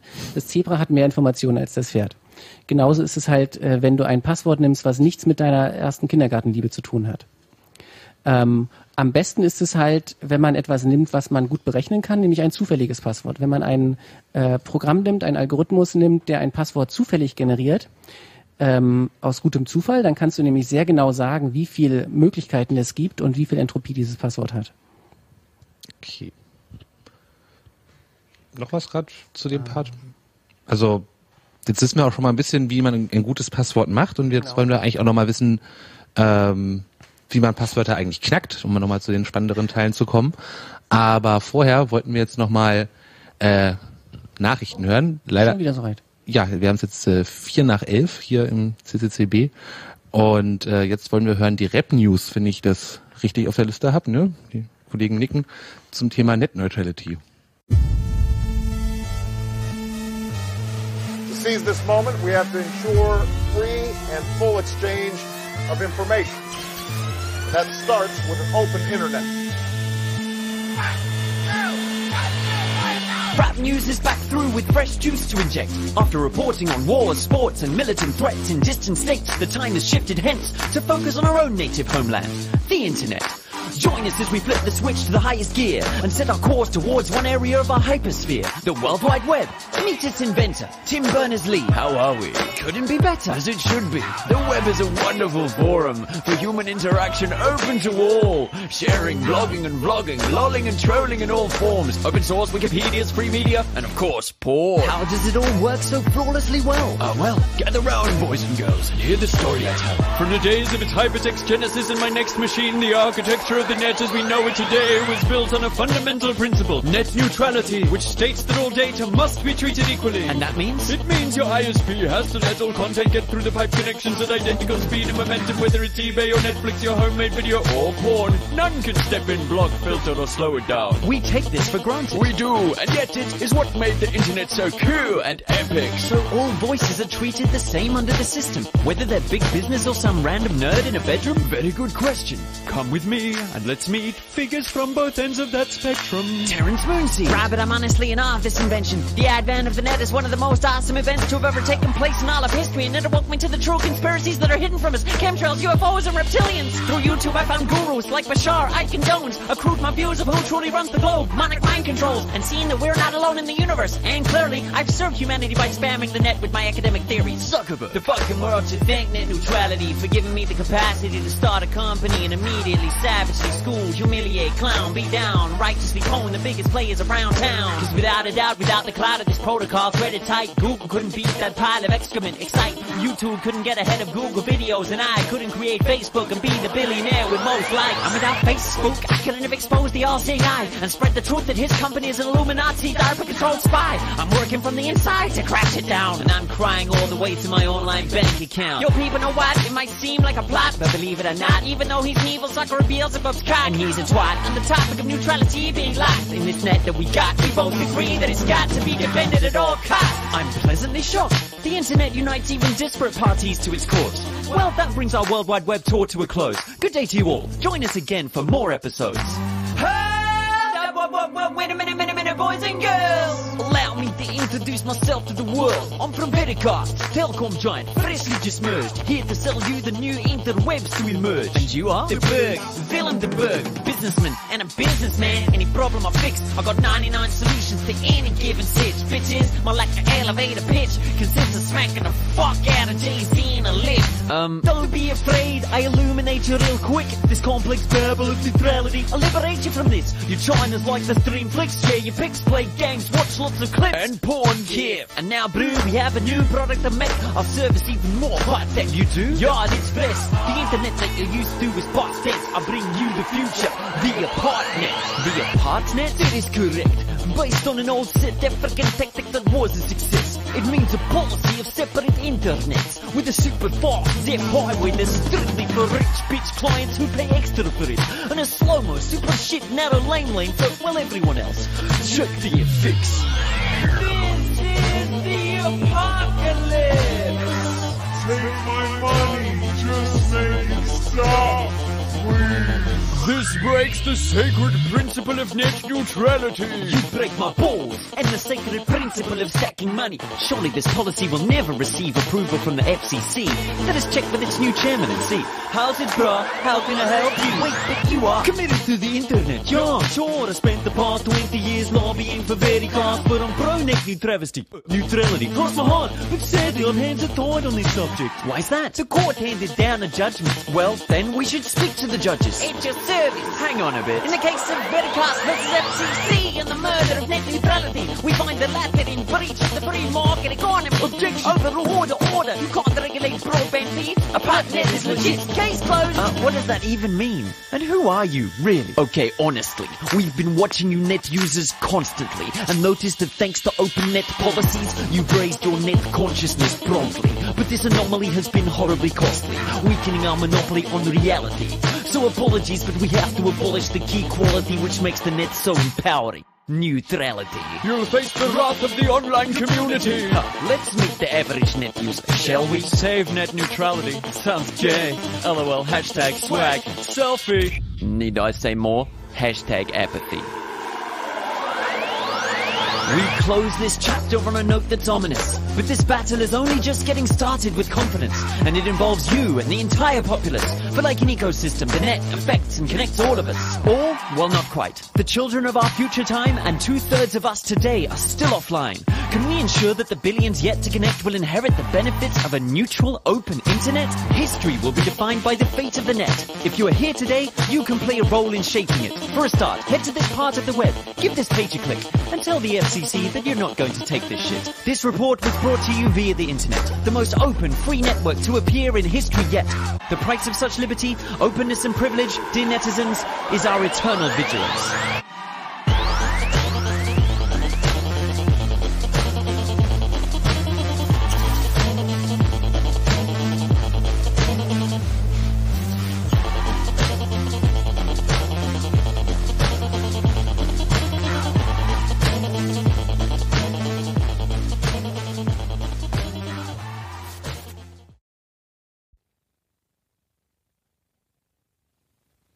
Da sind wir wieder beim Chaos Radio 204 zum Thema Passwörtern live aus dem CCCB. Vom Sofa mit dabei, fangen wir diesmal rechts an, Henrik. Du musst jetzt Hallo sagen. Ah, hallo? Danimo Hallo. und Anna. Genau, wir waren jetzt nochmal bei der Frage, wie knackt man eigentlich Passwörter, um dann anzuschließen, ob Passwörter als Technik überhaupt noch zeitgemäß sind und welche Alternativen es gibt. Aber ähm, genau, wie knackt man eigentlich ein Passwort? Na, wir hatten ja vorhin schon mal so ein bisschen angesprochen. Man kann Passwörter, Passwörter im dümmsten Fall einfach durchprobieren. Das heißt, Also- man probiert alle möglichen Zeichen durch. Das geht natürlich nicht mehr, wenn das Passwort lang genug ist. Ähm, man muss da vielleicht den dümmsten Fall auch noch einschränken. Es gab und gibt immer wieder Dienste, die das kaputt implementieren, wo man zum Beispiel zum Passwort die Länge angeben kann und da, dann nur diese Länge überprüft wird. Bei Microsoft äh, gab es irgendwann mal einen Netzwerkdienst, wo das sehr gut funktioniert. Das heißt, du hast erstmal äh, das erste Zeichen durchprobiert, A, B, C, D, E und so weiter. Irgendwann hat er gesagt, ja, stimmt. Das ist das bekannte erste Zeichen und alle weiteren Zeichen, das zweite Zeichen ausprobiert und so weiter und so fort. Fahrradzahlenschlosssicherer. Äh, genau, und ähm, also das würde ich jetzt als dümmsten Fall nehmen. Okay, dann nehme ich das alles zurück. Dann gibt es den intelligenteren Fall, und zwar der auf die Leute abzielt, die Passwörter benutzen, die eigentlich Wörter sind. Das heißt, man kann einfach ein Wörterbuch nehmen, zum Beispiel ein englisches Wörterbuch oder ein deutsches Wörterbuch und guckt einfach durch. Da kann man natürlich jetzt sagen, ja, dann benutze ich jetzt ersetze ich jetzt bestimmte Buchstaben durch Zahlen oder hänge irgendwas hinten dran, aber auch da gibt's natürlich Methoden, weil man weiß, wie sowas normalerweise funktioniert. Das heißt, ein A wird zu einer 4, ein I wird zu einer 1 und dann kann man trotzdem den Suchraum, also das heißt die Möglichkeiten, die ich durchprobieren muss, noch so dolle einschränken, dass das noch ziemlich gut funktioniert, wenn das Passwort klein genug ist. Also man nimmt erst einmal keine einfachen Wörter, wie sie auch im Wörterbuch stehen. Und wenn man sie probiert zu verfeinern durch andere Sonderzeichen, dann nicht gleich die offensichtlichsten oder Ja, am besten gar nicht. Am Das besten gar nicht. Genau. Am besten man versucht äh, von Wörtern, die wirklich im Wörterbuch stehen oder von Hundenamen oder von Geburtstagen die Finger zu lassen. Das heißt alles, was nach einem bestimmten Muster funktioniert. Das heißt Kfz-Kennzeichen nicht, Geburtstage nicht, weil all das die Information, also die Entropie, von der wir vorhin gesprochen haben, einschränkt. Wenn ich weiß, mein Passwort ist ungefähr so aufgebaut wie ein Kfz-Kennzeichen, dann habe ich einfach einen ziemlich eingeschränkten Raum, wie mein Passwort aussehen kann.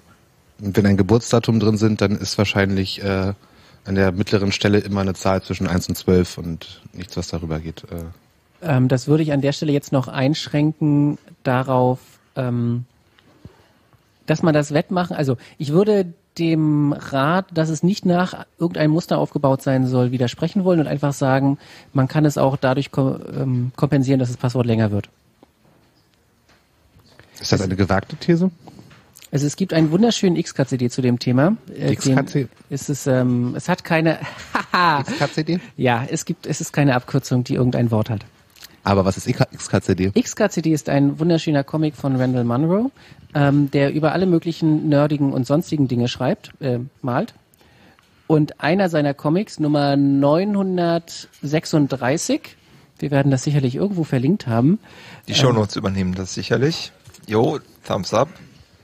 ähm, beschreibt eine Variante, zu einem Passwort zu kommen, die darauf basiert, dass man sich einfach vier Wörter aus einem Wörterbuch nimmt. Jetzt sind wir wieder bei dem Zufall. Es sollten natürlich zufällige Wörter sein und nicht die Art, äh, die, die Spezies deines Haustiers, die äh, und so weiter, wissen schon, Farbe, de, deine Lieblingsfarbe und, und sowas, sondern vier zufällige Wörter.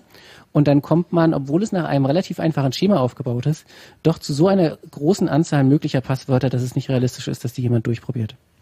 Der Punkt ist aber auch, man muss natürlich voraussetzen, dass jemand nicht weiß, nach welchem Muster ich das zusammensetze. Nein. Das heißt, ja doch, wenn jemand weiß, dass ich immer vier Wörter aus einem Wörterbuch nehme, dann ist es einfach. Nein, also es ist einfacher, als wenn er es nicht weiß, das ja, aber es ist immer noch nicht einfach, weil ich jetzt eine sehr schöne mathematische Untergrenze habe, dass ein Angreifer mindestens so und so viele Passwörter durchprobieren muss. Und wenn diese Anzahl so groß ist, wie sie in diesem Fall ist, also es sind irgendwie 44 Bit, ähm, also er muss im Durchschnitt zwei hoch 43 Passwörter durchprobieren, das macht er nicht.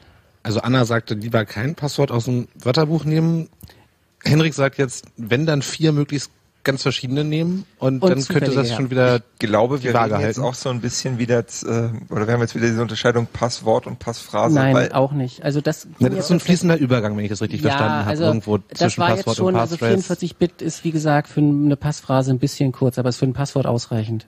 Also man darf auch gern ein längeres Passwort nehmen, was quasi einer Passphrase entspricht, sofern denn der Anbieter es überhaupt zulässt, dass man ein Das so langes ist, äh, Passwort die beiden, wählt, was also jetzt sozusagen anscheinend auch ein Problem Die manchmal beiden ist. Pro- und Kontrateile. Also Pro, ähm, es ist des, ich würde sagen, dieser Ansatz ist deswegen zu bevorzugen, weil der Mensch sich das einfacher merken kann oder überhaupt erst merken kann. Alles, was sich ein Mensch merken kann, ist immer zu bevorzugen. Alles, was sich ein Mensch nicht merken kann, bringt einfach gar nichts. Ähm, der Kontrapunkt ist, dass sehr viele Anbieter ähm, kaputt sind, also sehr viele Webanwendungen oder sehr viele Anwendungen generell kaputt sind, weil die Programmierer auch keine Ahnung haben, was sie tun. Sie haben einfach das getan, was sie äh, gesehen haben, als sie selber Kinder waren und irgendwelche Systeme benutzt haben. Ähm, da kommen dann diese Passwortregeln her, kein Wörterbuch nicht aufschreiben, alle drei Monate wechseln und so weiter. Das sind alles Regeln, die äh, zum Beispiel aus den 80er Jahren stammen. Ich habe, äh, ich glaube, wir werden da noch einen Link reintun, einen Artikel äh, in der ACM, der das sehr schön zurückgeführt hat auf das Green Book, äh, ein Handbuch des äh, US-amerikanischen, der US-amerikanischen Verwaltung, die ähm, diese Regeln festgelegt hat, allerdings in einer vollkommen anderen Zeit spielt. Heutzutage ist der Angreifer nicht mehr die Putzfrau, die die ähm, Tastatur umdreht. Heutzutage ist der Angreifer im Netz. Wir haben eine Frage aus dem Publikum. Ja, mir drängt sich da die offensichtliche Frage auf, wie soll man denn alle diese Passwörter auf eine sinnvolle Art und Weise sich ausdenken und verwalten, ohne dass man davon abhängig ist, dass die auf meinem Rechner irgendwo gespeichert sind und ich dann total daran gefesselt bin, mit den Programmen zu arbeiten, auf dem Rechner, wo ich die alle abgelegt habe? Na, zum einen zwingt dich ja keiner, die Datei, die du gespeichert hast und mit deinem Masterpasswort gesichert hast, nur auf deinem Rechner zu haben. Das heißt, du kannst die ja auch mit dir rumtragen. Und wenn ja, du dann. Also das ist äh, nicht so einfach, das auf dem Handy zu machen, wo ich auch nicht wirklich dem Handy vertraue. Und also äh, ich habe ein Problem, ich brauche eine Software auf meinem Rechner, die äh, all das verwaltet und erzeugt und äh, ohne geht's doch gar nicht. Und was für eine Software ist es und äh, was, was sind denn da eure, also wie bevorzugt würdet ihr empfehlen, das zu organisieren? Also persönlich verwende ich Parse, den Standard Password Manager. Ähm, das ist tatsächlich ein einfaches äh, Shell-Programm, das äh, GNU-PG benutzt, um die Passwörter zu speichern. Damit bin ich dann nicht mehr an ein Programm gebunden. Und es ist auch gleichzeitig an meine normale GNU-PG-Identität gebunden. Das heißt, äh, da kümmere ich mich sowieso um eine starke Passphrase. Mhm. Ähm, ich nehme an, für viele andere Leute wird das nicht die Alternative sein. Es gibt andere Passwortmanager, zu denen kann ich aber keine Aussage machen. Es gibt zum Beispiel auch noch KeyPass, bei dem, oder es gibt KeyPass X für Linux und da habe ich halt eben den Vorteil, dass ich das einfach auch auf einen USB-Stick portabel mitnehmen kann. Dann nehme ich mir auch noch meine gekryptete Passwortdatei und dann kann ich das überall anders in den Rechner stecken, sofern ich das denn will und von da aus meine Passwörter aufrufen. Äh, eine andere Möglichkeit ist, äh, du nimmst dir einen ähm, Passwortmanager, der quasi über deine Geräte, du hast jetzt äh, mobile Geräte angesprochen, da hast du ja schon mal ein generelles Problem, nämlich ähm, weißt du, ob das Ding nicht schon lange geowned ist in irgendeiner Form. Das ist ja bei Mobile Devices generell ein Problem. Ähm, da helfen dir von den Sachen, die wir bisher genannt haben, eigentlich keine Tipps wirklich weiter. Es gibt, ich kann jetzt sagen, ja, es gibt Passwortmanager wie jetzt irgendwie LastPass, die das Ganze irgendwie äh, device-übergreifend synchronisieren, hast du zwei Nachteile. Das Ding liegt irgendwo in der Cloud und musst dich darauf verlassen, dass es wirklich so ist, wie sie behaupten, nämlich, dass das ein Crypt-Container ist, der nur lokal entschlüsselt wird und da auch sie gar nicht die Möglichkeit haben, irgendwelche Credentials an äh, Dienste weiterzugeben. Aber das grundsätzliche Problem, nämlich, dass dieses, äh, dass dieses, äh, dieser Krypto-Container dann irgendwo mal im Arbeitsspeicher dieses mobilen Gerätes liegt, ähm, ist und vor allen Dingen bei mobilen, bei mobilen Geräten ist das mit dem Eingaben einer ordentlichen Passphrase schon wieder ein bisschen kritisch. Richtig. Also ich würde tatsächlich zurzeit einfach davon abraten, auf mobilen Geräten sowas zu tun. Vernünftige Lösungen gibt es noch nicht wirklich. Es entstehen diverse Ansätze. Ähm, viele Dienste vermeiden das auch einfach. Du musst dich dann in, also bei einigen Diensten musst du dich auf dem mobilen Gerät dann gar nicht mehr mit dem Passwort anmelden, sondern kriegst zum Beispiel eine extra mobile PIN weil das dann sowieso mit der Eingabe viel besser ist. Oder du musst dich nur einmal anmelden, das ist sowieso, wir werden später nochmal über Alternativen zu Passwörtern reden, ähm, das ist sowieso ein zu bevorzugendes Modell, das irgendwie der Login-Vorgang an das Gerät gebunden wird und nicht jedes Mal neu gemacht werden muss. Vor allen Dingen, wenn du ein Gerät hast, was du ständig in der Hosentasche trägst, ist es ja deutlich weniger unkritisch als bei traditionellen Rechnern. Also ähm, eine andere Variante sind irgendwelche Einmalpasswörter. Irgendwie, wir haben, glaube ich, in unseren Notes ähm, ähm, wie hieß er denn noch gleich, dieser Neo-Dings? YubiKey, genau. Ähm, YubiKey Neo mit irgendwie NFC, was dann auch theoretisch auf mobilen Geräten funktionieren könnte, NFC, ein bisschen. YubiKey. Aber später. Genau, dazu kommen wir gleich. Ähm, also deine Frage soweit. Um das also abzuschließen, ähm, ich bin auf jeden Fall darauf angewiesen, dass ich irgendwo am Rechner meine Passwortverwaltung mache, in einem irgendwie von mir als halbwegs sicher angesehenen Umgebung. Es gibt kein, einfach keinen Weg mehr, äh, das sinnvoll irgendwo über den Kopf zu machen, dass man nirgends was ablegen muss. Ich würde so weit gehen zu sagen, einfache Passwörter funktionieren mit Mobile nicht. Also im weitesten ja, wenn, Sinne. Ja, es geht ja erstmal um die Grundlagen. Also ich meine, ich kann einfach heutzutage nicht mehr Passwörter im Kopf verwalten. Genau, es gibt keine also Möglichkeit mehr. Das eine der, der äh, eine der Grundvoraussetzungen von diesem Greenbook, das ich ansprach, wo es halt darum ging, Passwort ja nie aufschreiben und nur im Kopf behalten, war halt, dass man damals von Passwort im Singular sprach dass man halt das eine Passwort hatte, was man mit der einen äh, US-Bundesbehörde benutzt hat und äh, das ist nicht mehr ganz zeitgemäß. Ja. Also für Mobile gibt's jetzt noch nicht so der Weisheit letzten Schluss, wenn ich jetzt das über mein Telefon. Es gibt noch nicht den Weisheit letzten Schluss, es gibt Ansätze ähm, und es gibt auch ähm, es gibt auch eine ähm, äh, tatsächlich Dienste, die da schon was ausgerollt haben. Ähm, Und warum aber ist das, das, jetzt das beim geht, Mobile so viel schwieriger? Ist doch auch Naja, ein Computer. es ist Ich ja habe richtig. hab keine also ordentliche sagen, Tastatur, wenn, wenn, um ein langes Passwort einzutippen. Okay. Du hast, genau, erstens das. Ähm, zweitens, du weißt möglicherweise sehr viel weniger, was deine App- Apps tun, weil du sie auch einfach spontaner installierst. Ich will das gar nicht kleinreden. Auf dem PC hast du das Problem wahrscheinlich in ähnlicher Weise, ähm, je nachdem, wie dein, wie dein Vertrauen oder Misstrauen äh, gegenüber Drittprogrammen ist. Also wenn du jemand bist, der gerne mal irgendwie die lustige E-Mail von drei, äh, dem, dem Kollegen drei Plätze weiter aufmacht, weil der immer so wahnsinnig witzig ist, dann hast du da möglicherweise auch einen Grund, eher deinem Desktop-Rechner zu misstrauen. Ähm, ja, Punkt. Ja, aber ähm, Okay. Aber auf Mobile ist das Problem einfach größer, weil du einfach mit einer viel größeren Zahl von Apps zu tun hast, die letztendlich niemand schlussendlich, ähm, für die letztendlich niemand schlussendlich bürgen kann.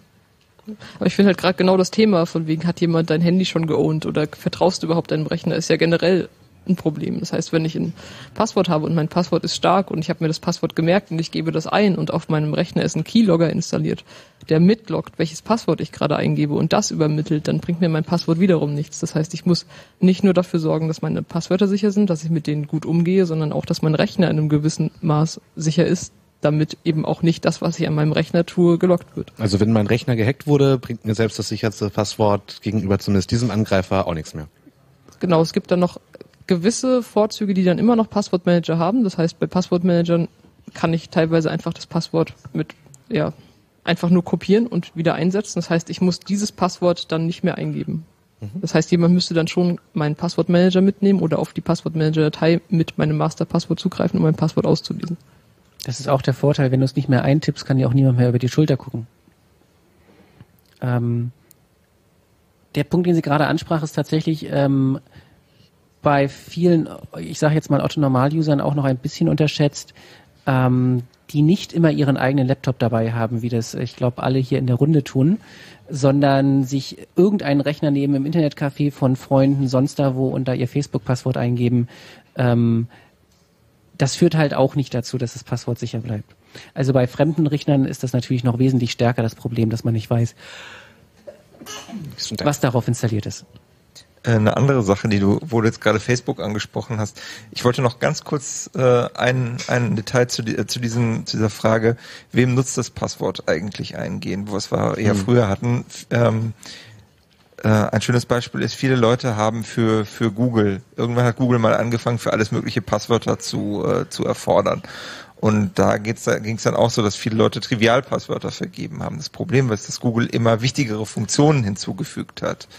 Also mittlerweile gibt es irgendwie Google Wallet, Google Checkout und wie sie alle heißen, wo es halt auch wirklich um Geld gehen kann. Und viele ändern oder haben halt irgendwann einmal ein Passwort definiert und ähm, über dieses Trivialpasswort kannst du diesen Leuten echt finanziell schaden. Und das ist halt auch ein Problem, wenn du, ähm, wenn du quasi an dieses Passwort eine größere, ich weiß nicht, Mächtigkeit, also mehr Möglichkeiten und gerade Möglichkeiten, die einer Person schaden, also finanziell oder in irgendeiner anderen Art und Weise, wo es also auf einmal auch im Interesse der Person ist, eine gewisse Sicherheit zu haben. Ähm, und du gehst da aber so gleitend rein, so in etwa, ne, wie du die- dieses, dieser Sinnbild vom, vom Frosch, dem du langsam das Wasser warm machst. Ne? Du kriegst es nicht mit, dass das Passwort immer wichtiger, immer wertvoller wird und es eigentlich immer wichtiger wäre, ein ordentliches Passwort zu setzen.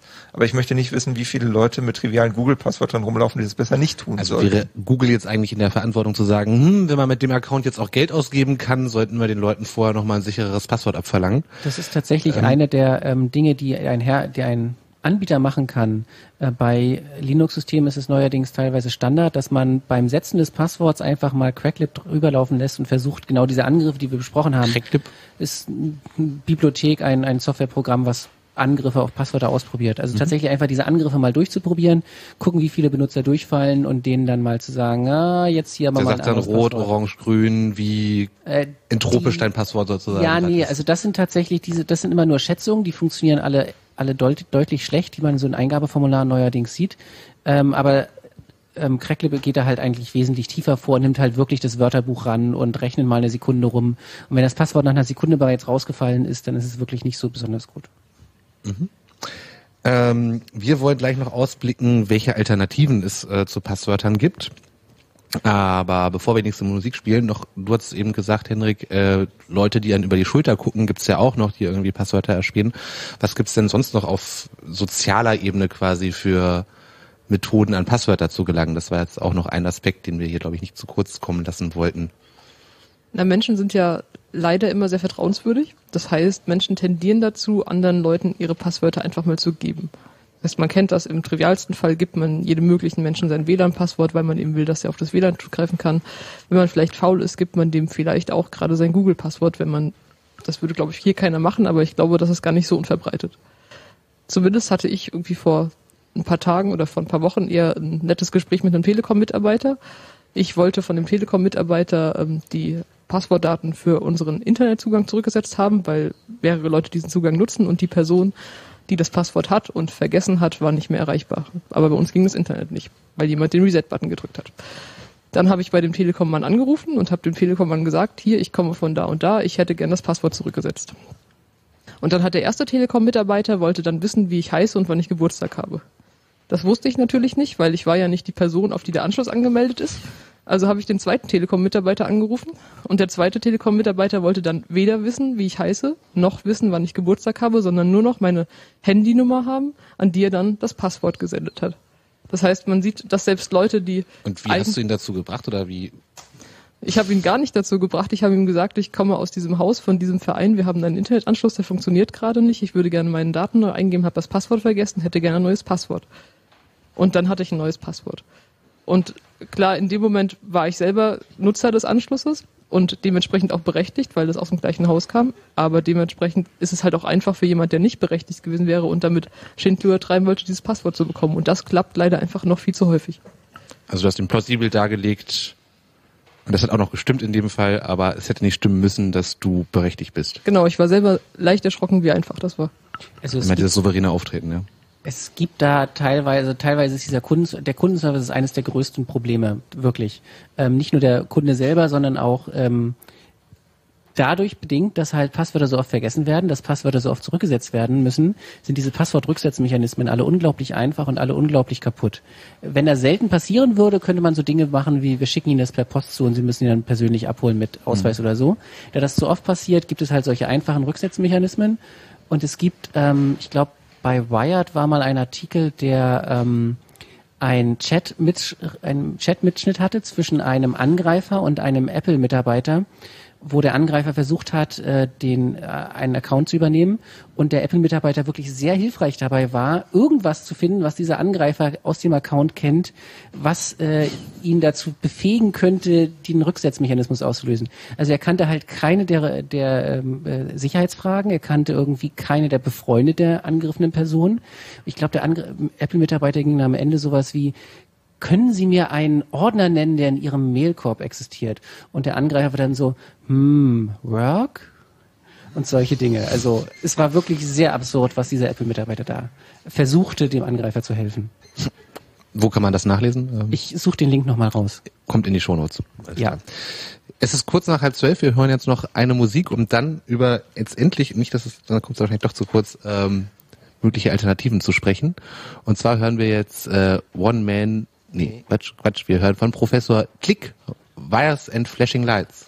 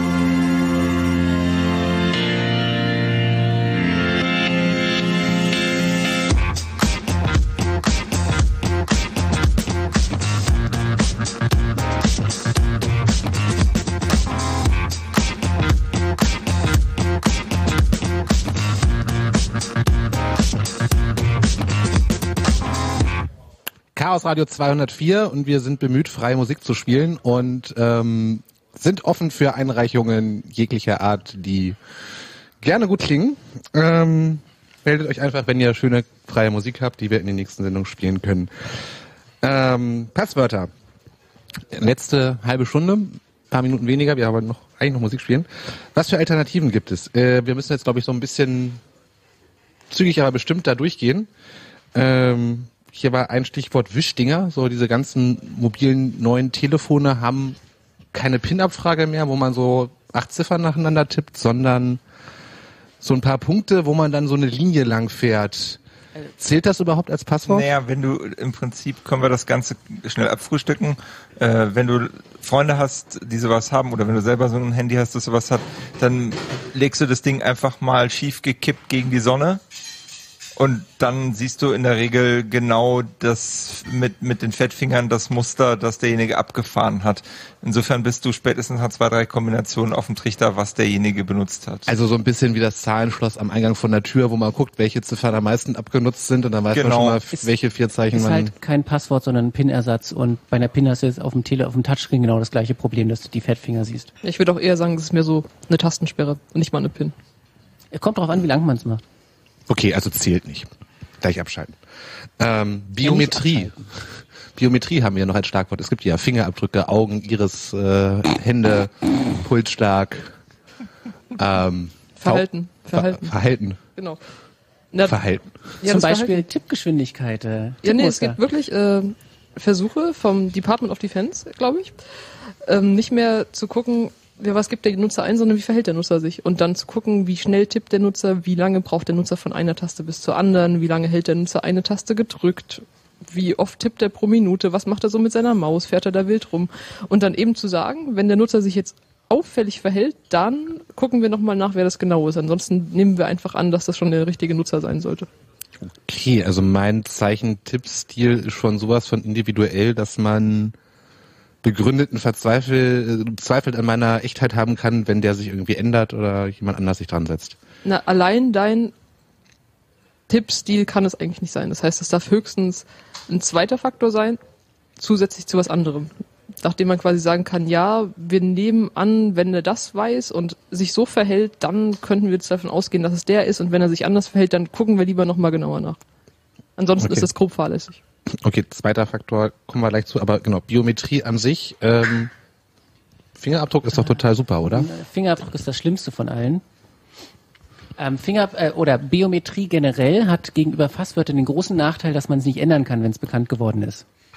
Ähm, Oder man nur hat dann zehn, schmerzhaft. zehn Finger und dann war's das. Ähm, Also der Club hat einfach mal, genau, der, der, der Club hat einfach mal äh, von unserem äh, ehemaligen Innenminister äh, einen Fingerabdruck genommen. Das heißt, damit kann er sich auf Lebzeiten nicht mehr authentifizieren, weil ja, ich habe, glaube ich, auch irgendwo, ich habe mal einen Vortrag zur Biometrie gehalten, habe dann einfach einen von mir da reingetan, so Plausible Deniability. Also ähm, tatsächlich Fingerabdrücke sind das Schlimmste, was man machen kann an Authentifizierungsmaßnahmen quasi, ähm, da sie eine sehr schöne Kombination daraus sind. Du kannst es nicht ändern, wenn es bekannt geworden ist. Es ist sehr einfach nachzumachen und du hinterlässt die Fingerabdrücke überall. Mein Lieblingsscherz sind immer, wann irgendwann an, endlich mal Banken anfangen, EC-Karten mit Fingerabdrücken zu schützen. Darf man sie dann nur noch am Rand anfassen? Ein weiteres Problem natürlich, wenn du den, die ganze Biometrie nimmst, ist immer, dass du so ein Trade-off hast zwischen, wie gut lässt sich das System benutzen und wie sicher ist das System. Das heißt, du musst ja irgendwie diesen Algorithmus, der erkennt, ob das jetzt dein Fingerabdruck ist oder der von dem anderen, so einstellen, ob er entweder ein bisschen toleranter ist und dann zur Not auch mal sagt, der andere Fingerabdruck war deiner. Das heißt, das, was man wahrscheinlich dann an einem Laptop oder an einem Smartphone benutzt, weil man will ja nicht irgendwie ständig den neuen Fingerabdruck draufhalten, sich dann darüber ärgern, dass es schon wieder nicht geht. Oder bei irgendwelchen sichereren Anwendungen eben öfter auch mal den richtigen Fingerabdruck als den falschen identifizieren. Und da ist entweder der Nutzer genervt oder die Sicherheit geht runter. Das heißt, man findet diese goldene Mitte. Das ist ein extrem schmaler Grad und man weiß nicht, ob man die überhaupt so finden kann, wie man sie will. Okay, also, Also für den Benutzereinsatz sind tatsächlich keine biometrischen Merkmale brauchbar. Es gibt wenige Merk biometrische Merkmale, die brauchbar sind. Die müssen halt, wie gesagt, dürfen nicht einfach von jemand anderem abzunehmen sein und dürfen, müssen relativ schwer zu kopieren sein. Schwer zu kopieren kriegt man nicht hin. Man nimmt halt neuerdings einfach einen 3D-Drucker und kann dann alles ausdrucken. ähm, nicht einfach von jemandem zu stehlen, ist so eine der Hauptmerkmale von einem biometrischen Merkmal, das gut sein soll. Und welche Merkmale wären das da jetzt bleibt noch am dann sowas noch äh, Handvenenmuster und äh, Handfehlenmuster. ähm, äh, Retina, äh, Iris-Scan. Moment. Retina. Okay, aber das, Aber das hat dann weniger Benutzerakzeptanz, weil man dann irgendwie einen Scanner relativ nah ans Auge führen muss, damit er reingucken kann und hinten die Netzhaut betrachtet. klingt nach zum Abnehmen bräuchte ich eigentlich nur ein gutes Teleobjektiv und mal einen Ja, Blick in nee, deine äh, Augen. Ähm, Regenbogenhaut ja, aber Netzhaut ist. Ach so, das was äh, sozusagen innen im Auge Genau, ist. man, das ist ein äh, bisschen okay. schwieriger. Also müsste ich dir schon wirklich nah an die Pelle rücken, um da Genau. Und aber wenn man es dann erstmal hat, ist es auch wieder einfach nachzumachen, also mit dem Drucker. ganz schmerzhaft zu ändern. Äh, zu, äh, Deswegen Biometrie Okay. und Biometrie funktioniert halt in keinem Fall, wenn du dich irgendwie einer anderen Stelle, die irgendwie, also Online-Banking mit Biometrie kannst du ja nicht machen. Okay, also wir fassen zusammen, Biometrie für die Tonne kann man eigentlich ausklammern. Anna hatte eben schon auch gesagt, zwei, als zweiten Faktor nutzen, das war jetzt auch etwas, was in der Vorbereitung immer wieder kam, Two-Factor Authentification. Ähm, was ist das und was wäre ein, ein zweiter Faktor? Na, ein zweiter Faktor ist, ähm, wenn du äh, zu deinem Passwort, was du hast, wir haben ja gerade festgestellt, äh, dem Passwort können schlimme Dinge passieren. Ähm, und Henrik hatte gerade schon erwähnt, das Passwort ist etwas, was ich weiß. Es gibt noch äh, neben dem, was ich weiß, etwas, was ich bin und etwas, was ich habe. Etwas, was ich habe, lässt sich relativ einfach umsetzen.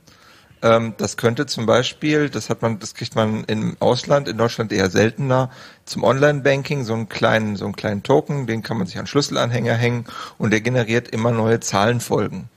Diese Zahlenfolgen mh, sind nicht wirklich zufällig, sondern die werden halt äh, aufeinander generiert und die lassen sich berechnen, wenn man weiß, wie der, äh, wie die Anfangszahl der Initialisierungsvektor war. So, und nicht nur mein kleiner, mein kleines Gerät berechnet das, sondern auch irgendein ein Stück Hardware im Rechenzentrum von der Bank. Und die weiß zu einer Zeiteinheit immer, welche, welche, Zahl, äh, welche Zahl bei mir angezeigt wird. Und was ich dann mache, ist, ich trage nach dem Passwort die angezeigte Zahl ein. Und dann, das ist etwas, was ein jemand, der zum Beispiel einen Trojaner bei mir auf dem Rechner installiert hat, äh, nicht wissen kann, weil dieser, ich meine, es sei denn, er kann meine Webcam kontrollieren und ich präsentiere ihm das direkt äh, vor der Webcam, aber selbst das wird eher nicht passieren. Ein anderes Beispiel. Aber das ist jetzt nur ein, also ein zweiter Faktor und es können andere zweite Faktoren auch denkbar sein. Es sind- und wenn, es- es wie heißt dieser jetzt mit der Box, die dir eine Zahl generiert? Wie nennt sich dieses Verfahren? Ähm, da müsste ich tatsächlich jetzt nochmal nachgucken. Es gibt zwei RFCs dazu, es gibt einen zeitbasierten und einen nicht zeitbasierten. Also es heißt, generisch heißt es halt One-Time-Passwort, dass man ein, eine Art von Passwort hat, die Genau, nur OTP. einmal, ähm, einmal da ist. Und aber auch da muss man ein bisschen aufpassen. Zweiter Faktor, wir hatten ja gesagt, irgendwie wir wollen Faktoren irgendwie klassifizieren nach Wissen, Sein und Haben. Ähm, dieses mit dem One-Time-Passwort kann man sowohl in der Wissen als auch in der Haben-Kategorie verorten. Es gibt auch One-Time-Passwort-Verfahren, wo man ähm, quasi ein Master-Passwort, eine Passphrase eingibt und dann das aktuelle Passwort bei rausfällt. Und es gibt Verfahren, die in Hardware gegossen sind, wo es schwieriger ist, äh, das ähm, Geheimnis aus der Hardware heraus zu extrahieren. Okay. Was, was gibt's noch für Elemente, mit denen man sich authentifizieren kann oder die man eben als solchen zweiten Faktor als Schöner ist halt, äh, ist halt eine Smartcard, einfach als ähm, Also Chipkarte? Haben-Faktor. Genau, steckt man irgendwo rein, passiert irgendwas Spannendes. Ähm, Und dieses ganze Two-Factor heißt, letztlich kombiniert man zwei Verfahren. Also ich habe ein Passwort in der Regel erstmal immer noch und muss aber zusätzlich immer noch was anderes angeben. Also die Zahlenfolge, die mir eine Karte anzeigt oder halt zumindest eine Karte dabei haben, die ich jetzt in meinen Computer stecke, so dass sozusagen nicht nur klar ist, dass das Wissen aus meinem Kopf über die Nummer oder die Zahl, das Passwort äh, äh, da Genau. ist, sondern auch mir wenigstens meine Brieftasche mit ange der, abgenommen wurde. Genau, der, der schöne Fall, der schöne, ähm, die schöne Eigenschaft hier ist halt, an dem Haben ist, dass ich den Verlust relativ schnell bemerke, bemerken sollte. Wenn ich die Karte nicht mehr bei mir habe, melde ich mich mal bei einer Bank und die Karte wird gesperrt. Dann musste ich mich da aber auch wieder ausweisen und identif- äh, authentifizieren. Sperren ist in der Regel einfacher als äh, entsperren. Ähm, deswegen, äh, das ist halt der Trick bei dem Haben, dass ich irgendwas haben muss, ähm, was es nur einmal gibt. Und ein Passwort kann es halt beliebig oft geben, kann ich weiter sagen. Genau, und äh, einschränkend nochmal zu, äh, zu diesen Tokens, die sind natürlich sehr, sehr teuer, vergleichsweise. Deswegen gibt es das natürlich immer noch in billigeren Varianten. Es gibt also die sogenannten YubiKeys, die sind jetzt in letzter Zeit aufgekommen und relativ beliebt, weil immer mehr Dienste wie zum Beispiel äh, Also Token war jetzt der Begriff Token für... war der Begriff für diese kleinen äh, Dinger für einen Schlüsselanhänger, die mir Zahlen anzeigen. Ähm, es gibt die sogenannten YubiKeys, die äh, haben gar kein Display, die melden sich, die steckt man per USB in den Rechner und die, wenn man dann eine Taste drückt, melden die sich als Keyboard und schütten die Zahlenfolge in das gerade selektierte Textfeld rein. Okay, also YubiKey war ein Produktname, glaube ich. Genau, das ist ein Produktname, ähm, das aber jetzt mit mit keinem Dienst spezielles, sondern äh, speziell verbandelt ist, sondern ich kann das auf auf einen Dienst sozusagen eichen. Also im Prinzip wie dieser Nummerngenerator, nur dass ich die Nummer nicht nochmal abtippen braucht, sondern sich das Gerät gleich als Keyboard Gen- an meinem Computer genau, meldet und, und, das, sagt, und es ist nicht, tipp dir das ist, wo rein. Und es ist nicht zeitbasiert, das ist ja das, was ich eben angesprochen habe, alle Ah. 60 Sekunden kommt eine neue Zahl, sondern es ist äh, quasi use-basiert. Nach jeder Benutzung Plus eins wird plus hochgezählt. eins, genau. Das sind einfach zwei verschiedene Art und Weisen des, des fast selben Aber, Spiels. aber wenn ich dann sozusagen aus Versehen mehrfach drauf drücke und mich dabei gar nicht identifiziere, dann Da, dagegen ist das Verfahren Es gibt robust. dann Okay. ein Zeitfenster für die Zukunft, dass auch die nächsten zehn gelten zum Beispiel. klingt ja schon fast wieder unsicher. Ja, aber auch dann Der 10, Faktor 10, 10 macht jetzt nicht mehr den Brei fett. nee. Okay. Also da muss man dann auch so ein bisschen, ein bisschen schauen, ist es das, macht es das wirklich schlimmer? Ähm, was ist, was eher kritisch zu sehen ist, meiner Meinung nach, ähm, die, die andere Lösung, die ganz ohne spezielle Hardware auskommt, ist, ähm, ist dieses selbe Verfahren in Software. Das geht natürlich auch, weil was habe ich immer dabei? Stichwort etwas, was ich habe. Ich habe natürlich immer mein Mobiltelefon dabei und da gibt es Software, äh, es gibt Apps, die diese beiden Verfahren auch implementieren. Ähm, ein, ich glaube, die bekannteste Software ist Google Authenticator.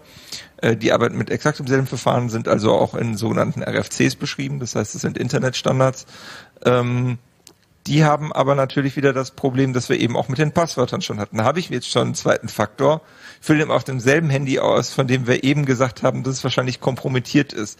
Das heißt, da muss man sich halt sehr gut überlegen, was ich damit ausweise. Wenn ich damit nur mein, mein GitHub ausweise, was auf meinem Rechner läuft, dann ist das möglicherweise okay. Will ich damit aber etwa mein Online-Banking, ist das ein PIN äh, oder ein, ein TAN-Generator für mein Online-Banking, das ich auf demselben Handy ausführe, dann ist es A, nicht wirklich ein, ein unabhängiges Gerät und B, führe ich das Ganze dadurch halt auch ad absurdum, weil ein Angreifer, der auf diesem Gerät, äh, der auf meinem Handy drauf ist und mein Online-Banking abgreifen kann, auch diesen, auch diese generierten zweiten Faktor oder TAN-Generator Also oder was auch immer abgreifen kann. Die Hardwarebox, welche mir eine Ich möchte die immer separat wieder haben im Regelfall. neu generierte Nummer liefert, ist insofern sicherer, als dass man sie weniger leicht erreichen kann, weil eben die Schnittstelle zu dem Gerät noch die menschlichen Augen sind und nicht das irgendwie auf dem Computer läuft, der gleich wieder Internet Genau, es hat ist, und und das ist das, ne, das ist halt, das ist, es kostet halt mehr Geld und es ist natürlich in irgendeiner Form auch unbequem, weil man muss erstmal das Ding aus dem aus von seinem Schlüsselbund polen und drauf gucken und eingeben und das reduziert halt dann teilweise auch wieder die Akzeptanz bei den bei den Nutzern und äh, muss der, dann der, der, der Controller guckt drauf Telefon. und sagt, ach, das Ding kostet irgendwie so und so viel Euro pro Monat pro äh, pro Angestellter, na, dann ist mir das das ist mir zu teuer. Aber Laptop hacken und Telefon hacken geht erstaunlich einfach. Also die Das äh, dachte ich mir doch auch gerade. üblichen Trojaner sagen halt einfach, zeigt dann auf dem Laptop jetzt an, jetzt müssen wir ein äh, Sicherheitsupdate auf deinem Telefon installieren, klick doch mal hier drauf, zum Beispiel Social Engineering mäßig. Oder ähm, Kollegen von mir haben gerade Angriffe über USB präsentiert, die auch insbesondere auf dem Telefon ausgeführt werden können. Wenn du das Telefon das nächste Mal zum Laden an den Rechner steckst, greift das Telefon deinen Rechner an. Ähm, von daher, die hängen immer schon so ein bisschen zusammen. Deswegen, getrennte Box ist immer besser. Bei den deutschen Banken gibt es das leider auch äh, immer nur wahlweise für Banküberweisungen, dass man entweder die Box haben kann oder es mit seinem Telefon machen kann. Telefon nie machen. Können wir denn auf diese ganzen Passwörter nicht verzichten? Jein. Warum ja? Also auf die ganzen Passwörter, du kannst sie zumindest reduzieren, die Anzahl der Passwörter, die du eingibst. Da gibt's äh, verschiedene, da gibt's verschiedene Spielweisen, die firmieren unter dem Namen Single Sign Log On. Das heißt, du gibst Single Sign Log On. genau, das heißt, du gibst dein Passwort einmal ein und, und das gilt dann für eine Reihe von anderen Diensten. Klingt so ein bisschen wie mein Passwortmanager, der aber woanders läuft, Mm, oder? Ja, und zwar ist das dann meistens über eine sogenannte Vertrauensstellung realisiert. Das heißt, ich gebe das, ich gebe mein Passwort irgendwo ein. Das, das bekannteste, was die Leute gar nicht mitkriegen wahrscheinlich, ist, wenn sie in einem Unternehmen an einem Windows-Rechner, der in, einer, in einem Active Directory beziehungsweise in einer Domäne hängt, ähm, dann gibst du dein Windows-Passwort ein und du kannst auf Webseiten zugreifen im Intranet und ähm, wenn du, zumindest wenn du den äh, Internet Explorer verwendest, ähm, musst du gar kein Passwort mehr eingeben und trotzdem steht da Hallo Wetterfrosch.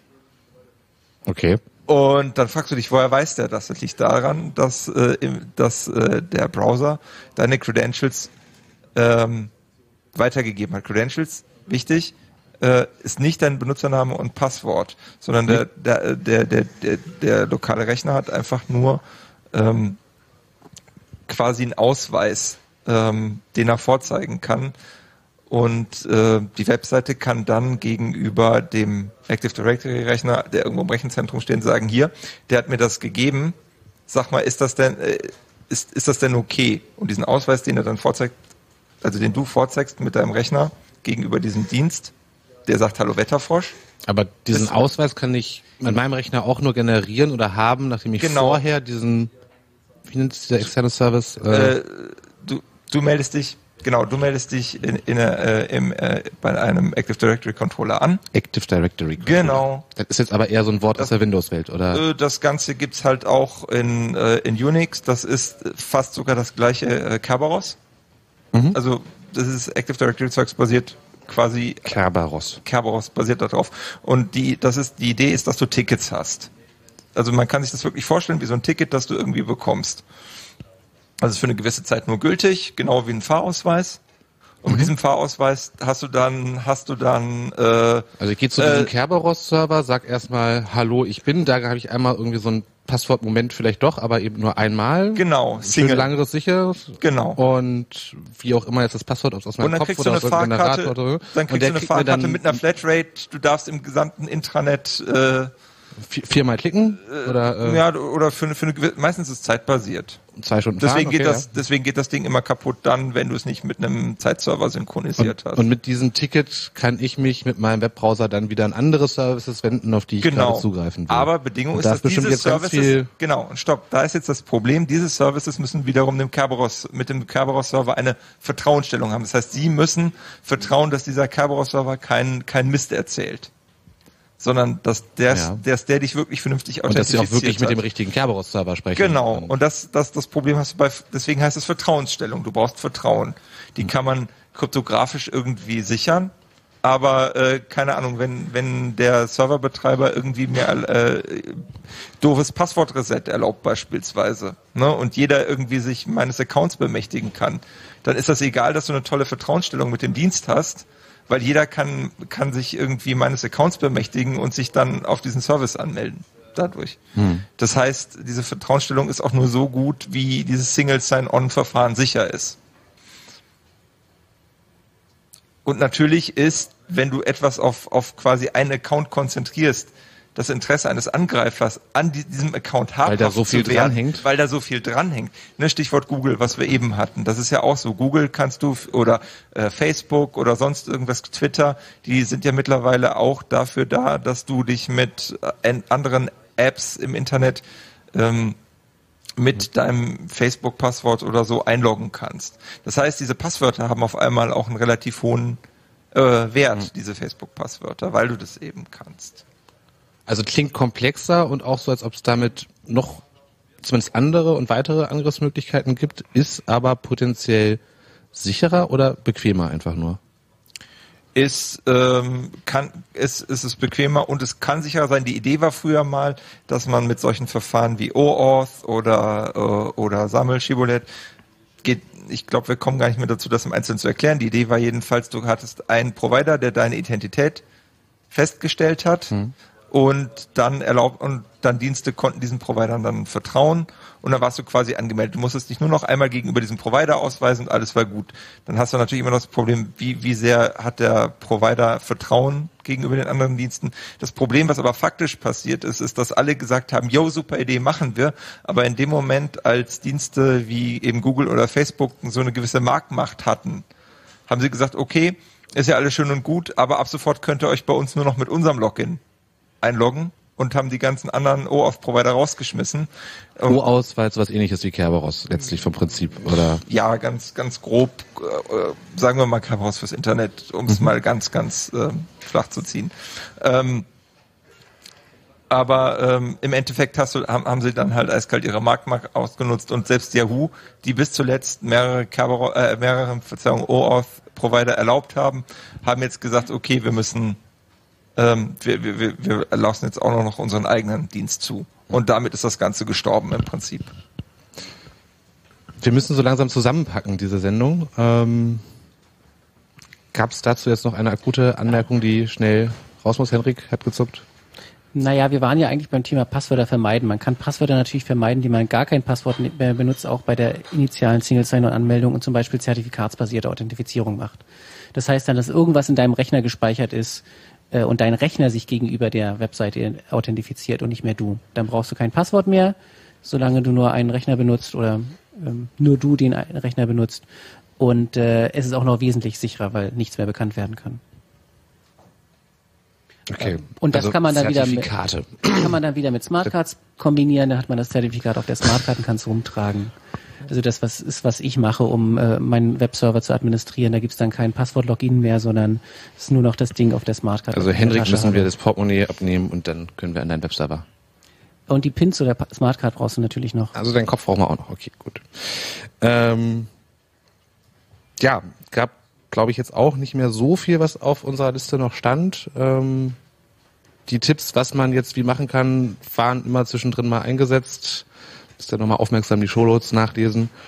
Und ähm, ja, ja, ja, ja, ja. Danke soweit für eine schöne Sendung. Äh, Hendrik, Danimo, Anna, mein Name ist Wetterfrosch und jetzt hören wir natürlich nach alter Tradition noch von Tracky Birthday Website, um uns dann, also um im nächsten Monat wieder Chaos Radio auf Fritz zu hören und zu machen. Vielen Dank und schönen Abend. Tschüss. How much weed they drink, and how many 40s they smoke, and how many women they've kissed with at the same time. But you see, I'm addicted to something else. It's not about fancy cars or bling bling, unless it's a glitter animation. I've seen more websites than any lousy ass browser. I've clicked more than Douglas Engelbart. I'm as bossy as Bowser. Don't even remember all my email addresses. And I've got more screen names than Sleepy's got mattresses. I need the internet like Whitney Houston needs crack. If you feel the same way, let me see a delicious this track.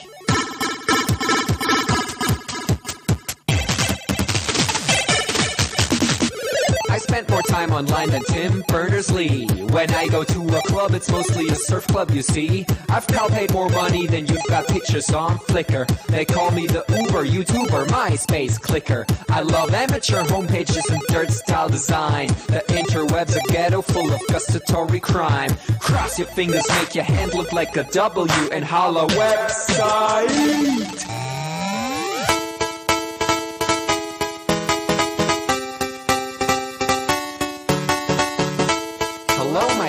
Future girlfriend. This is what I sound like. Uh, photosending, upping it up. Check your birthday, keep on fucking it up. What? All my bitches up in the club. Let me see you shaking it, don't stop. Rub it down, bounce around, wiggle every pound. Get it to the hyper ground. Everybody dance, jump if you like it, this sound. Feel the bass drop, hear the beat pop. What you gon' do?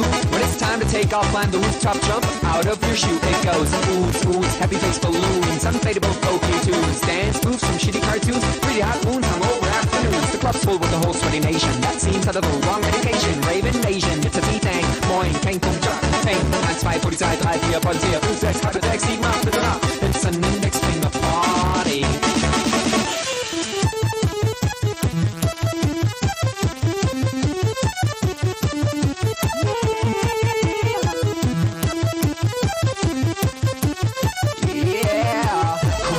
users holla website.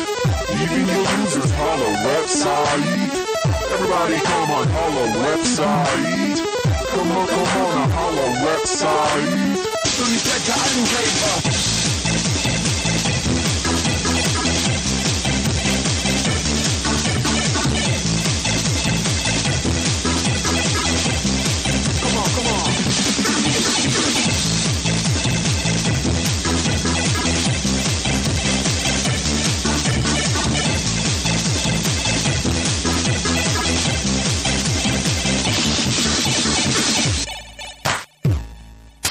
Forget I'm in your extended network.